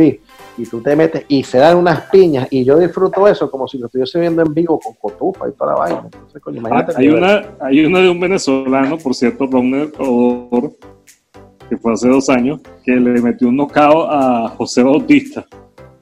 Sí, yo también por ahí vi un pelotero venezolano que se me escapa el nombre ahorita, que tú sabes que cuando le meten un pelotazo a un, a un bateador, o es porque de verdad se le fue la pelota, o es la vaina es premeditada, no hay más. Y, y ahí están encochinados el pitcher, el catcher y el coad de pitcher. Se fueron todos. ¿sí? Sí. No, entonces, eh, entonces el bateador se pilla la seña del catcher al pitcher, se la pilló. ¿Sí? Que mira, pégale a este tipo, por- porque era una jugada de doble play y necesitaban que se envasara. Pero no le podían dar base por bola porque se, iban a pillar la, la- la vaina. Entonces, no, mira, necesito que le metas un pelotazo al carajo. Y el bateador se la pilla y está esperando el tanganazo, porque tú ves cu- cuando se agarra los brazos y se aprieta esperando el guamazo. Bueno, en efecto, le meten su pelotazo y es que no me acuerdo el nombre del bateador. Y el bateador se volteó al catcher y le ha empezado a meter con el bate. Ah, pero eso fue en Venezuela, Eso fue en Venezuela. en la Venezuela. semifinal última, sí. Sí, y, le, y, le, y, y le alcanzó a conectar como cuatro batazos antes de que saliera todo el mundo los jugados a Daci. ¿sí? Y entonces yo viendo eso, yo comiendo cotufa con, un- con, un- con un vaso de Coca-Cola, como que, como que picándome la vaina. Pero imagínate, oye, el- además, la, además la historia era, o sea, era que se habían dado y al otro equipo le habían dado un pelotazo, o sea, era una, era una cuestión consecutiva. sí, Una pero- novela, una novela. Exacto, pero en vez de apelar a los libros virtuales que acabamos de recomendar o a las plataformas de idioma, ¿sí? yo lo que hago es ver eh, videos de coñazas en béisbol. Sí. O videos más graciosos y tal. Sí, También. eh, doctor Gerardo, por favor, me aparta consulta para la semana que viene. Pero virtual. Virtual, Sí. sí. Bueno, esto Mira, ha sido. la- para consultas virtuales tenemos el número. Ah, sí, sí, sí. Ya, más ya. de uno, más de uno, doctor Gerardo lo va a buscar. Uh, ¿sí? Por favor, Hola, créame que sí. pero no se Sí, no es que ya empiezan la otra semana. Ay, sí, te El pago puede ser virtual también, no hay problema. Por PayPal Hay en dólares. plataforma por para eso. Mira, puede haber virtualidad, puede haber cuenta bancaria. Tú sabes que la mía es FIA. Anótalo en la panela de hielo. se nota la panelita de Eh, hielo. por lo menos no saliste, no te la pago en bolívares. No, no, es, es no es FIA. Bueno, mis estimados, esta fue la sección de deportes con comentarios que no tienen nada que ver. Vamos a una. Vamos Eso a es lo una- incorrecto de lo correcto. Sí, vamos a una breve pausa musical. Y Y ahorita viene la candela, porque tenemos el- el- la candela, tenemos el podio. La sección Ah, sí, sí, sí. que nos gusta. Bien. Voy a retroceder. Y esto ha sido todo por los deportes con los comentarios que no tienen nada que ver. enseguida, enseguida regresamos aquí entre nos luego de esta pausa musical. Ya regresamos.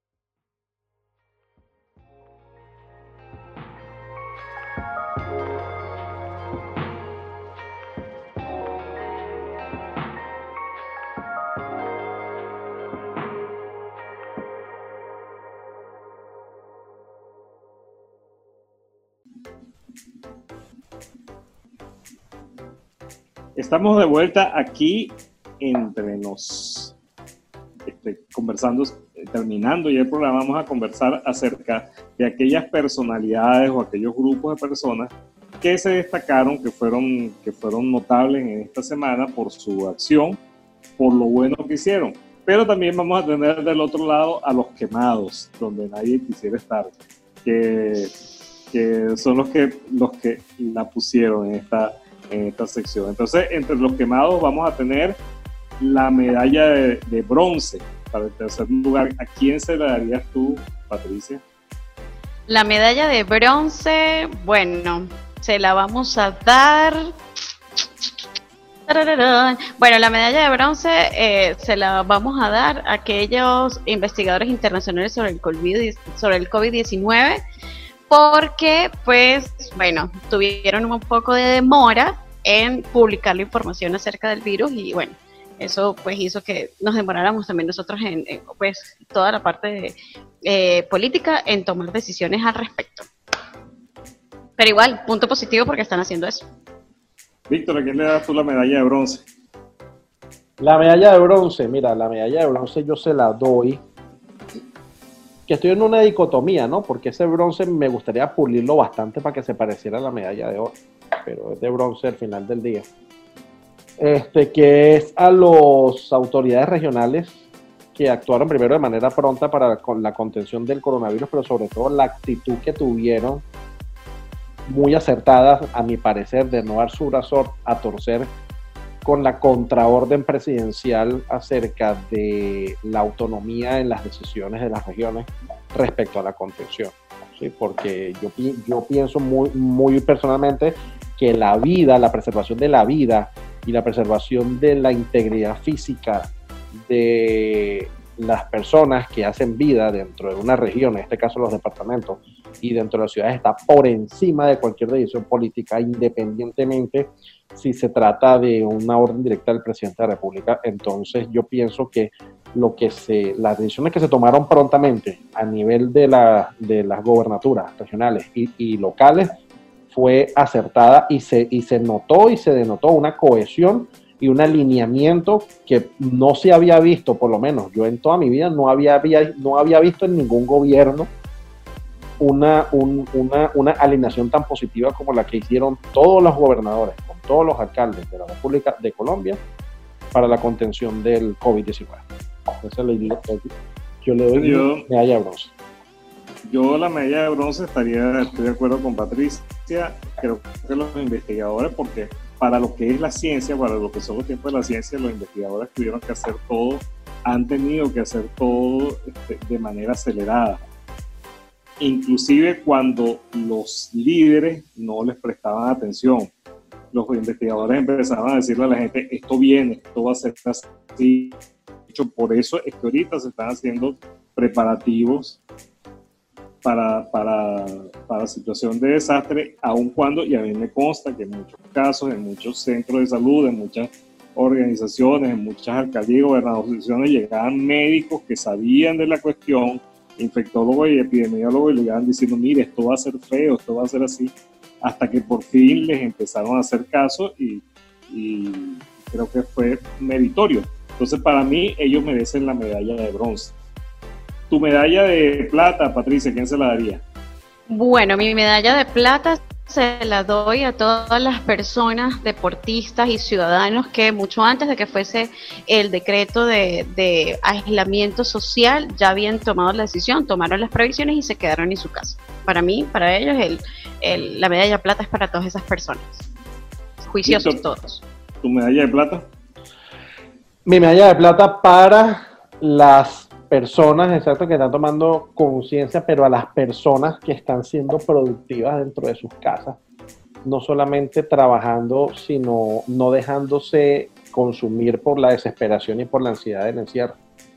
Este, es, es duro de pronto notar de que uno está voluntariamente preso dentro de su casa, ¿no? Pero, pero, pero es por una causa totalmente eh, superior a, a nuestra comprensión. Entonces, este, mi, mi medalla de plata es por, por aquellas personas que mantienen a su familia cohesionada, que mantienen a sus hijos ocupados en temas productivos y que no deja que la salud mental y que su su estatus se decaiga por este tema temporal, el cual espero y estoy muy seguro que gracias a los científicos y a los equipos médicos lo vamos a superar pronto. O sea, mi medalla de plata. ¿Y la Bueno, tuya, Gerardo? Mi medalla de plata, ahí, mi medalla de plata es la medalla de bronce de Víctor. Yo, que, que él dijo, la pulió tanto que yo la llegué hasta plata. Este, las, hay las autoridades regionales, muchas autoridades regionales en distintas partes del mundo, particularmente en Colombia y particularmente en, en Cúcuta. Yo tengo que reconocer que, la, que el alcalde se puso los pantalones, este, respondió a la expectativa que se tenía con él cuando ganó, que era, que era una persona que, que iba de frente con las cosas y se pusieron a hacer las cosas bien, eh, inclusive oponiéndose a, a decretos presidenciales y empezaron a trabajar para hacer bien las cosas. Entonces yo a ellos les coloco, les doy la medalla de plata. Bueno, Patricia, tu medalla de oro. Bueno, mi medalla de oro va sin lugar, sin duda alguna, a todos aquellos doctores, enfermeros, enfermeras, doctoras, asistentes, auxiliares y todas las personas que le están metiendo pecho, alma, vida y corazón a, a lograr al logro de, de la erradicación de esta pandemia y, bueno, obviamente la asistencia de salud que están haciendo con las uñas, sobre todo en Colombia, sabiendo que el sistema de salud no es algo que esté muy bien en estos momentos ellos realmente se llevan esa medalla de oro. Le doy tres a cada uno, tres. Porque de verdad que esto no está fácil, ellos lo están haciendo con mucho compromiso. Víctor, tu medalla de oro. Medalla de oro, yo me, yo me adhiero a las palabras de Patricia, a todo el personal médico sanitario que está arriesgando sus vidas, y primero para atender a los pacientes que lamentablemente ya, ya están sintomáticos de la enfermedad, y también para eh, luchando para que la- el, el contagio no, no se propague. ¿sí? También mi medalla de oro va para el- la- el- los equipos de comunicaciones de las dependencias del Estado, en gobernaciones, alcaldes, e- inclusive a nivel ejecutivo, que están haciendo un trabajo espectacular comunicando a través de las redes sociales y haciendo mucho énfasis en el tema de que hay que quedarse en la casa. Y esa campaña de acompañamiento, de verdad pienso que en algunas, en las personas que tienen conciencia está calando bastante resultados y en las que están saliendo a pasear creo que es que no tienen redes sociales. Eh, eso es lo que estoy asumiendo. Entonces, pero mi medalla de oro van para, para esas dos, dos áreas mm, eh, antagónicas, pero que en este momento están totalmente alineadas para frenar la propagación de esta terrible enfermedad. Bueno, mi medalla de oro va para, y muy especialmente, sí, para todos los que trabajan en el sistema, en el sistema sanitario, este, a mis colegas, a, inclusive a los estudiantes que están, que están prestando el servicio. Mi hija ahorita está de turno allá en el hospital Erasmo Meos. Un, un abrazo para ella.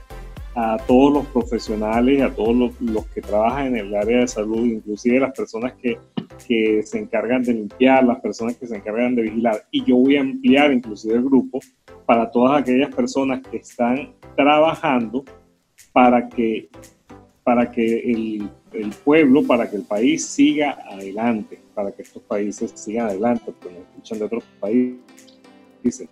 Es decir, desde la persona que, que tiene que limpiar, la persona que está preparando comida, el carnicero que se encarga de que tengamos, de que tengamos alimentos y están arriesgando su salud, su integridad. Mucha de esa gente más bien quisiera estar resguardada en sus casas y tiene que estar en esta situación hasta arriesgando a llevar una contaminación a su familia para que nosotros estemos bien. Entonces incluyo ahí también a, a los policías, a los buenos policías, a los, a los soldados, a los buenos soldados, a todas esas personas que están metiéndole el pecho y que tienen que salir a la calle a enfrentarse a un enemigo que no carga un arma, que no carga una, una pistola, que no te va a tragar, pero que es un enemigo que es mucho más peligroso porque, porque se puede venir contigo y puede atacar a tu familia. Entonces, para todos ellos, de verdad, la medalla de oro, la medalla de oro y debería ser de diamante.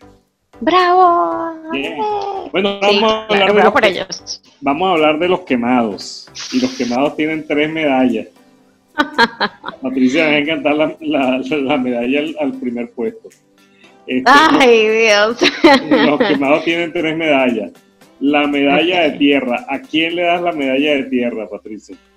La medalla de tierra se la doy a todas aquellas personas desocupadas en su casa que creen que esto del coronavirus es un juego y que es una gripita, dijo Víctor, una normal, y que eh, realmente pues están saliendo en sus casas sin ninguna protección y sin nada que tener que hacer en la calle. ¿Quién Entonces, tierra para ellos. ¿Qué les cantas a ellos? Quédate en tu puta casa, quédate, no hagas nada, quédate. Ah, tenía ganas de cantarla. Sí, Bueno, la, la medalla de tierra, Víctor, ¿a quién se la das tú? A los remamas. A los remamat. ex. Troilo que producen o que comparten fake news o noticias falsas. Sobre todo a los, o sea, no tanto a los que las crean, porque ellos están conscientes de que lo están creando, sino a los imbéciles que no pueden ver nada en las redes sociales porque le dan compartir. Es como si le pagaran por darle botón compartir.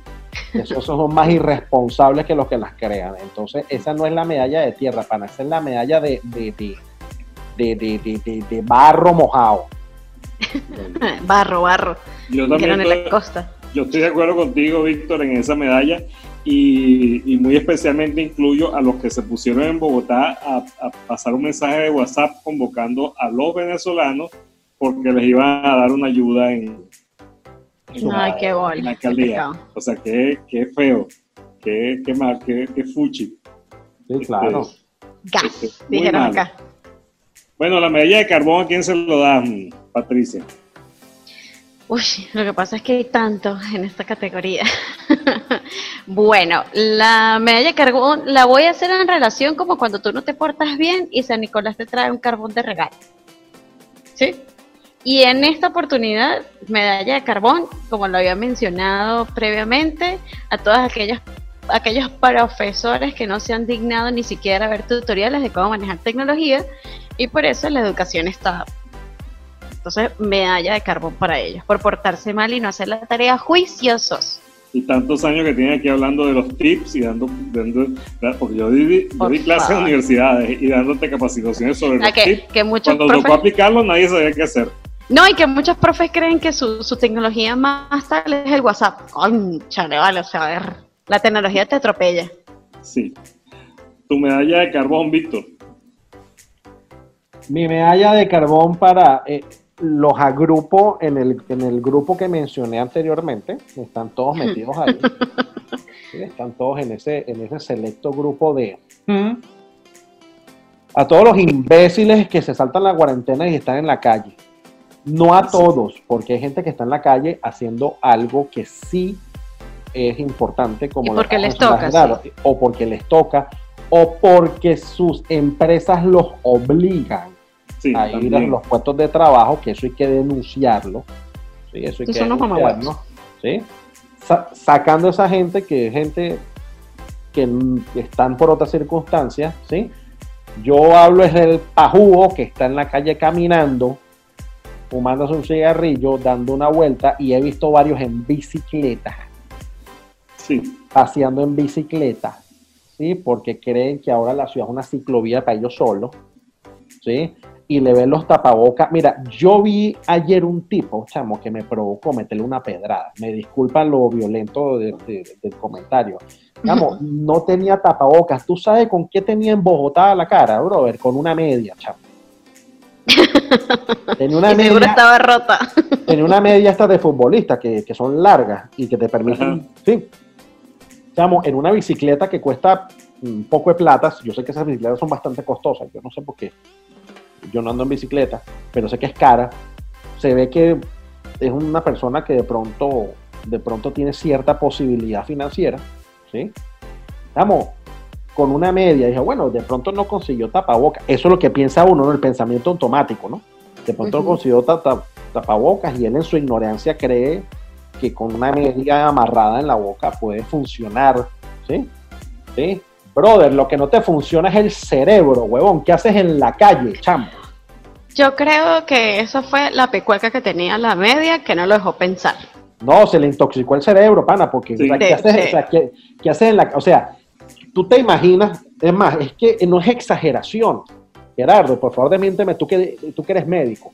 Viene alguien con coronavirus porque uno no sabe que está infectado, sino 14 días después es que, es que uno se vuelve sintomático. ¿sí? Yo hoy tengo la enfermedad y voy para la calle a echar vaina y resulta que estornudo y estornudo encima de un charquito de agua en la calle. Y a los 30 segundos pasa este ciclista descerebrado, ¿sí? Pisa el charco con la, con la rueda y se, se, se salpica él mismo y empieza a repartir el coronavirus, por, por lo menos a dos cuadras.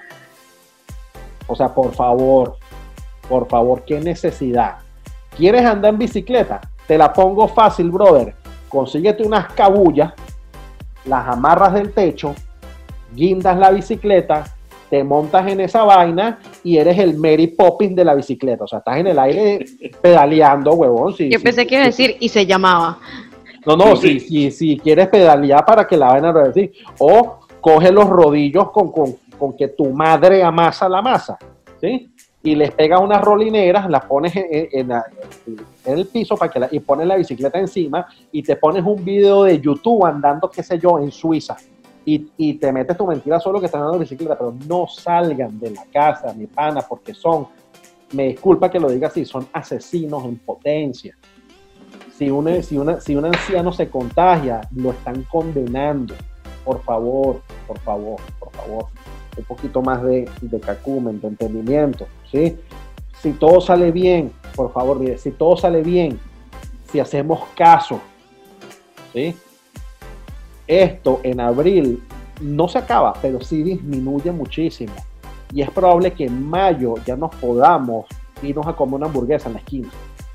Sí y solo sí somos tan disciplinados y obedientes como los chinos. Si no, se llamaba. Exacto, no, No. pero es que, el, que el tema, no, ya va, es que los chinos no son disciplinados, que ellos los amenazaron con unos fusiles, o sea, tú no puedes salir de aquí. Así pero de algún modo, sí, pero de, almu- de algún modo le hicieron caso a la disciplina. O sea, eso es una disciplina no obligada, pero es disciplina. Porque aquí ni con comparendos la gente Hacemos- está haciendo caso. es que hacemos mal uso de la libertad. Yo estoy de acuerdo con Víctor, o sea, mi medalla de carbón es para todos los que salen sin necesidad, a todos los que están saliendo, que no hacen caso, que creen que esto es una, una fiesta, que esto es chévere, este, mi medalla de carbón para ellos. Bueno, y la, y la medalla de la- el puesto principal en los quemados, que es la medalla de, de popó. De mi, bueno, si me preguntas, La medalla de Damier, de Damier. O sea, la, la, la persona que tengo nominada para, ah, bueno, era un poco más temprano, pero ya pues ve con la noticia, sí le cae, pero se limpia un poquito, digámoslo así. Y para mí, la persona que va ahí es Trump, Donald Trump, presidente de Estados Unidos, demandó a China porque, según él, China nunca le avisó con tiempo que sería un coronavirus. Resulta que los chinos le dijeron, me da mucha pena con usted, señor Donald Trump, pero nosotros avisamos. Ellos dijeron en un comunicado a través de la Organización Mundial de la Salud Y Donald Trump no escuchó, él pensó que era mentira. Y entonces le dijeron, se lo dije, y lleve mi hijito por el pecho. Y bueno, y Donald Trump también se lleva esa misma medalla porque está a la altura y no se ha arreglado sus aeropuertos. Es decir, que los ciudadanos americanos eh, están viajando por toda la ciudad, llevando por todo el país, llevando un virus de un lado para el otro y por eso ahorita tienen unos números infectados grandísimos. Entonces, lleve medalla, papito. Víctor, ¿a quién, le, ¿a quién le da su medalla de popó? Mi, medalla de popó va para un personaje que no pertenece a, a nuestras latitudes, pero que sí es muy viral en las redes sociales, que es el ministro de Salud de Chile. Que él, que él dijo en unas declaraciones que tranquilos, que de pronto el coronavirus, voy a decir, no literal porque no recuerdo exactamente cómo, pero sí muy cercano a la, a la literalidad. Él dijo en una rueda de prensa muy seria en Santiago de Chile, dijo que la preocupación no debería ser tanta porque de pronto el coronavirus puede volverse buena gente. El buena gente sí fue literal. Sí, ¿Eh? sí. Entonces, ahí, ahí, es donde uno dice, coño, brother, llega el coronavirus, infectame, ahógame y mándame ya para el infierno porque esto se jodió. O sea, en manos de quién está el mundo. ¿Sí? Tenemos un presidente de Estados Unidos que, él, o sea, es una decisión netamente política porque es que los gringos no pueden mostrar debilidad. Entonces, si yo desde que toda la cuarentena estoy mostrando debilidad ante mis enemigos históricos y niños de su madre, y, ah, y, y si nos vamos para Sudamérica, pues peor porque Chile, que uno considera que es un país de pronto un poquito más avanzado, con una economía más estable, con una calidad de vida que uno de pronto piensa que es mejor y que, que es un probable destino para emigración, cuando se da cuenta, tiene la misma calidad los dirigentes de muchos países que uno dice, Ana, o sea, ¿cómo, cómo puede esta gente estar al frente de eso? Entonces, esa, esa es mi medalla de Damier, el, el, el ministro de Salud de Chile. Bueno, mi, mi medalla principal de los quemados, mi medalla de popó, yo se la voy a dar a, en general, a la gran mayoría de los presidentes, de, de los jefes de Estado, de los directivos de los países del mundo, con salvadas, con importantes excepciones, como, el- como algunos presidentes, como el de El Salvador, porque ignoraron las advertencias por el tema político. Y ahí meto a, Trump y ahí meto a inclusive al gobierno chino, porque el gobierno chino también fue ineficiente. De hecho, ellos no le creyeron a sus propios investigadores, ignoraron las advertencias, ignoraron lo que estaba pasando, se rieron del cuento. Este, y, y como líder de ese grupo, de, de- de ese grupo que se va a ganar la medalla, o sea, el abanderado de esa, de esa delegación que se va a ganar la medalla, yo voy a colocar al presidente de México. Ah, sí. Ah, no, pero es que esa es la Ese- reencarnación. ese- pero- Ese, de Ese hecho, es un ese sido de una estrella, dando declaraciones, mandando a la gente a que salga a la calle, diciéndoles que no se preocupen, que hagan su vida normal, que ahí no está pasando nada. Ese es. ¿Cómo fue Ese- que dijo? ¿Cómo, cómo, ¿Cómo fue que salió un video? Ténganme confianza. Ajá. Eh, algo así, de tipo tan Así, téngame confianza, o sea, así como que, Sí. este, que uno sospecha ahí cosas ahí con el mezcal y, y- No, y que pretende que con una estampita de no sé qué, creo que era la Guadalupe, que con eso ellos sacaban la estampita y el virus era para atrás. yo creo que Y se para conecta- atrás. yo que- creo que se conecta mucho con un señor apellido Cuervo. Sí, sí, Bueno. sí. es posible. Pero, pero de verdad que, que todo, bueno, yo veo muchos, muchos líderes, muchos presidentes, muchos jefes de Estado que no hicieron las cosas como tenían que hacerlas, se agarraron la cuestión, porque es que el problema es que los políticos se quieren agarrar todo para ellos Sí. y quieren ser los protagonistas de la cuestión. Entonces, eh, voy a meter ahí, al, por supuesto, al de México adelante, a, a nuestro amigo Donald, que ahorita hizo una cosa ahí más o menos buena, a, a Díaz Canel en, en Cuba, a Maduro, a, a Iván Duque aquí en Colombia, a Piñera, al de Ecuador, a todos, porque es que la mayoría hicieron, pusieron una torta, Oh, y lo- y quisieron lo de- de estrella, Y, y, y los de España, y los de Italia, y los de, los España, y los de Italia, y los de eh, Suecia, que también nos dimos Macron cuenta en que, Francia. que son unos incompetentes todos. Todo. Ajá, todos son incompetentes. Macron en Francia hizo lo, hizo lo mismo. Todos. Este, este Putin que, que, que- que al principio dijo no, que él no iba a dejar, igualito se le metió el virus porque todos se las quieren dar de estrella. Entonces, por querer darse la estrella, nos metieron a todos en este, en este lío. Este Entonces, todos ellos para mí Dale, se ganan su medalla de, de popó.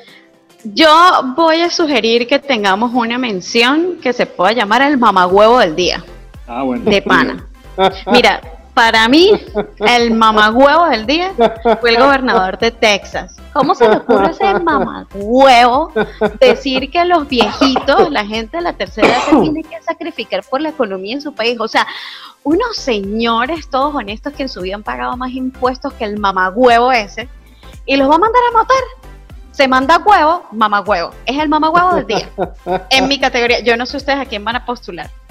Bueno, tú sabes que, que la gente que vive, que vive en Estados Unidos, sobre todo los, los que viven en la zona, en los estados del sur de Estados Unidos, eh, me lo han contado a- amigos y familiares migrantes que, que la cosa ya es, es delicada, porque ya allá el, el más bolsa tiene una, una UCI, o sea, tiene, un, tiene un fusil de asalto, o sea, que allá la gente, todo el mundo anda armado, ¿no? Ajá. Y son fanáticos de las armas, entonces están así como con ganas de, de matar gente.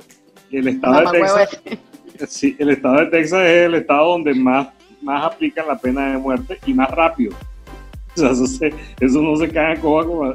Entonces, claro, dentro de esta mentalidad, este tipo tiene, tiene su idea nazi. Bueno, ahorita que, que Víctor está hablando de la, de la serie aquella de, de, de, de cuando- de que los nazis ganaran. Bueno, Ajá, nazi. Man in the High Cattle. Ajá. Este es un nazi. Este, este es un nazi que está queriendo matar a la gente. Bueno, esos fueron los, los eh, salvados y los quemados de esta semana. Esperamos que los. Y el mamagüevo del día. Ah, bueno, y el, el del día. que, que que hay que ver porque son demasiados. Pero bueno, ya los tenemos. Vamos a ver que, quiénes se destacan para un lado o para otro la semana que viene. Deberíamos luego sacar a votaciones, que la gente ver por, por quién vota.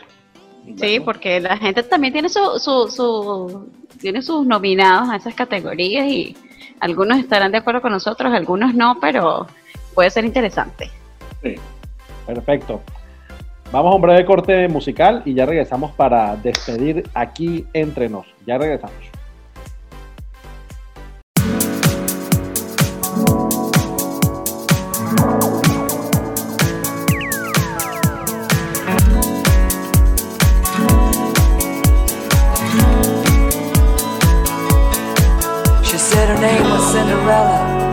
Under her umbrella with the blues. He said his name was Mr. Dumpty, but she could call him Humpty if she choose. She said her name.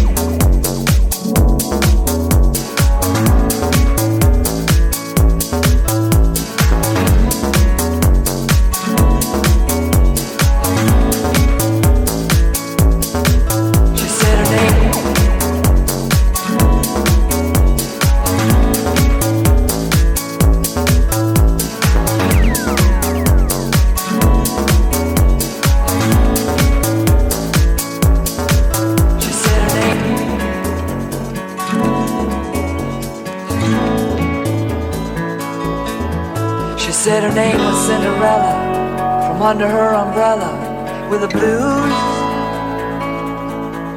He said his name was Mr. Dumpty, but she could call him Humpty if she choose. Then queer it wasn't it a pity that dear old New York City was more and more resembling a zoo.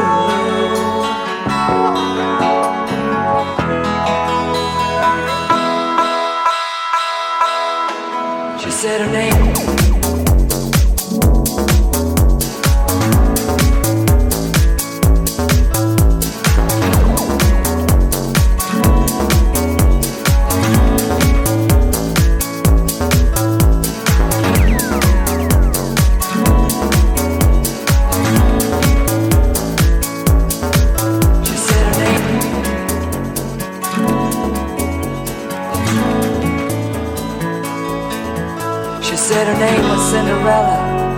Under her umbrella, with the blues. He said his name was Mr. Dumpty, but she could call him Humpty if she choose. She said her name.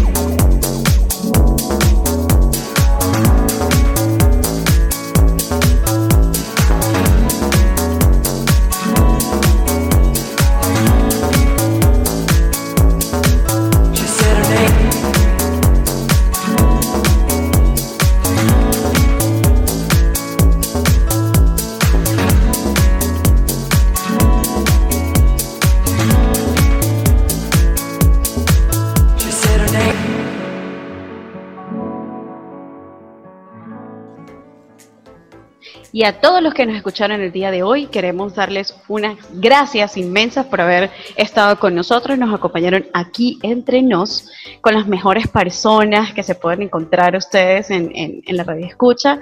Eh, gracias por calar nuestras palabras, nuestras informaciones y todo lo que tuvimos aquí para decir. Eh, estamos totalmente plenos, felices y agradecidos con ustedes, sino que lo diga Gerardo. Bien, muchas gracias a todos ustedes por habernos acompañado en esta noche. Ha sido un real e inmenso placer el haber podido entrar en sus vidas durante este rato para, para conversar, charlar y hablar de, de manera informal de todas estas cosas. Cuídense, por favor, cuídense y respeten las indicaciones porque estamos en una época difícil. Un abrazo y Dios los bendiga. Bueno, mis amigos, ha sido un placer casi sexual haber compartido con todos ustedes. Este, el próximo programa va a ser peor, así que, as- así que los invito a que se conecten con este espacio irreverente y sin sentido que se llama Aquí Entre Nos. De parte de Víctor Monserrate, no, no me disculpo ni me arrepiento. Entonces, estoy seguro que la próxima semana eh, nos vamos a encontrar en cada una de las plataformas en las cuales estamos nosotros participando y que a continuación Patricia les va a comentar cuáles serán. Así que pórtense mal, buenas noches, no crean en políticos y por favor no salgan de sus casas, si no se los lleva el diablo. Chao. Nos pueden encontrar en las plataformas de Spotify, en YouTube y nos pueden encontrar también en Facebook. Entonces, no se separen de nosotros porque todo queda aquí entre nos. Que pasen excelente día. Besitos, besitos. Chao, chao.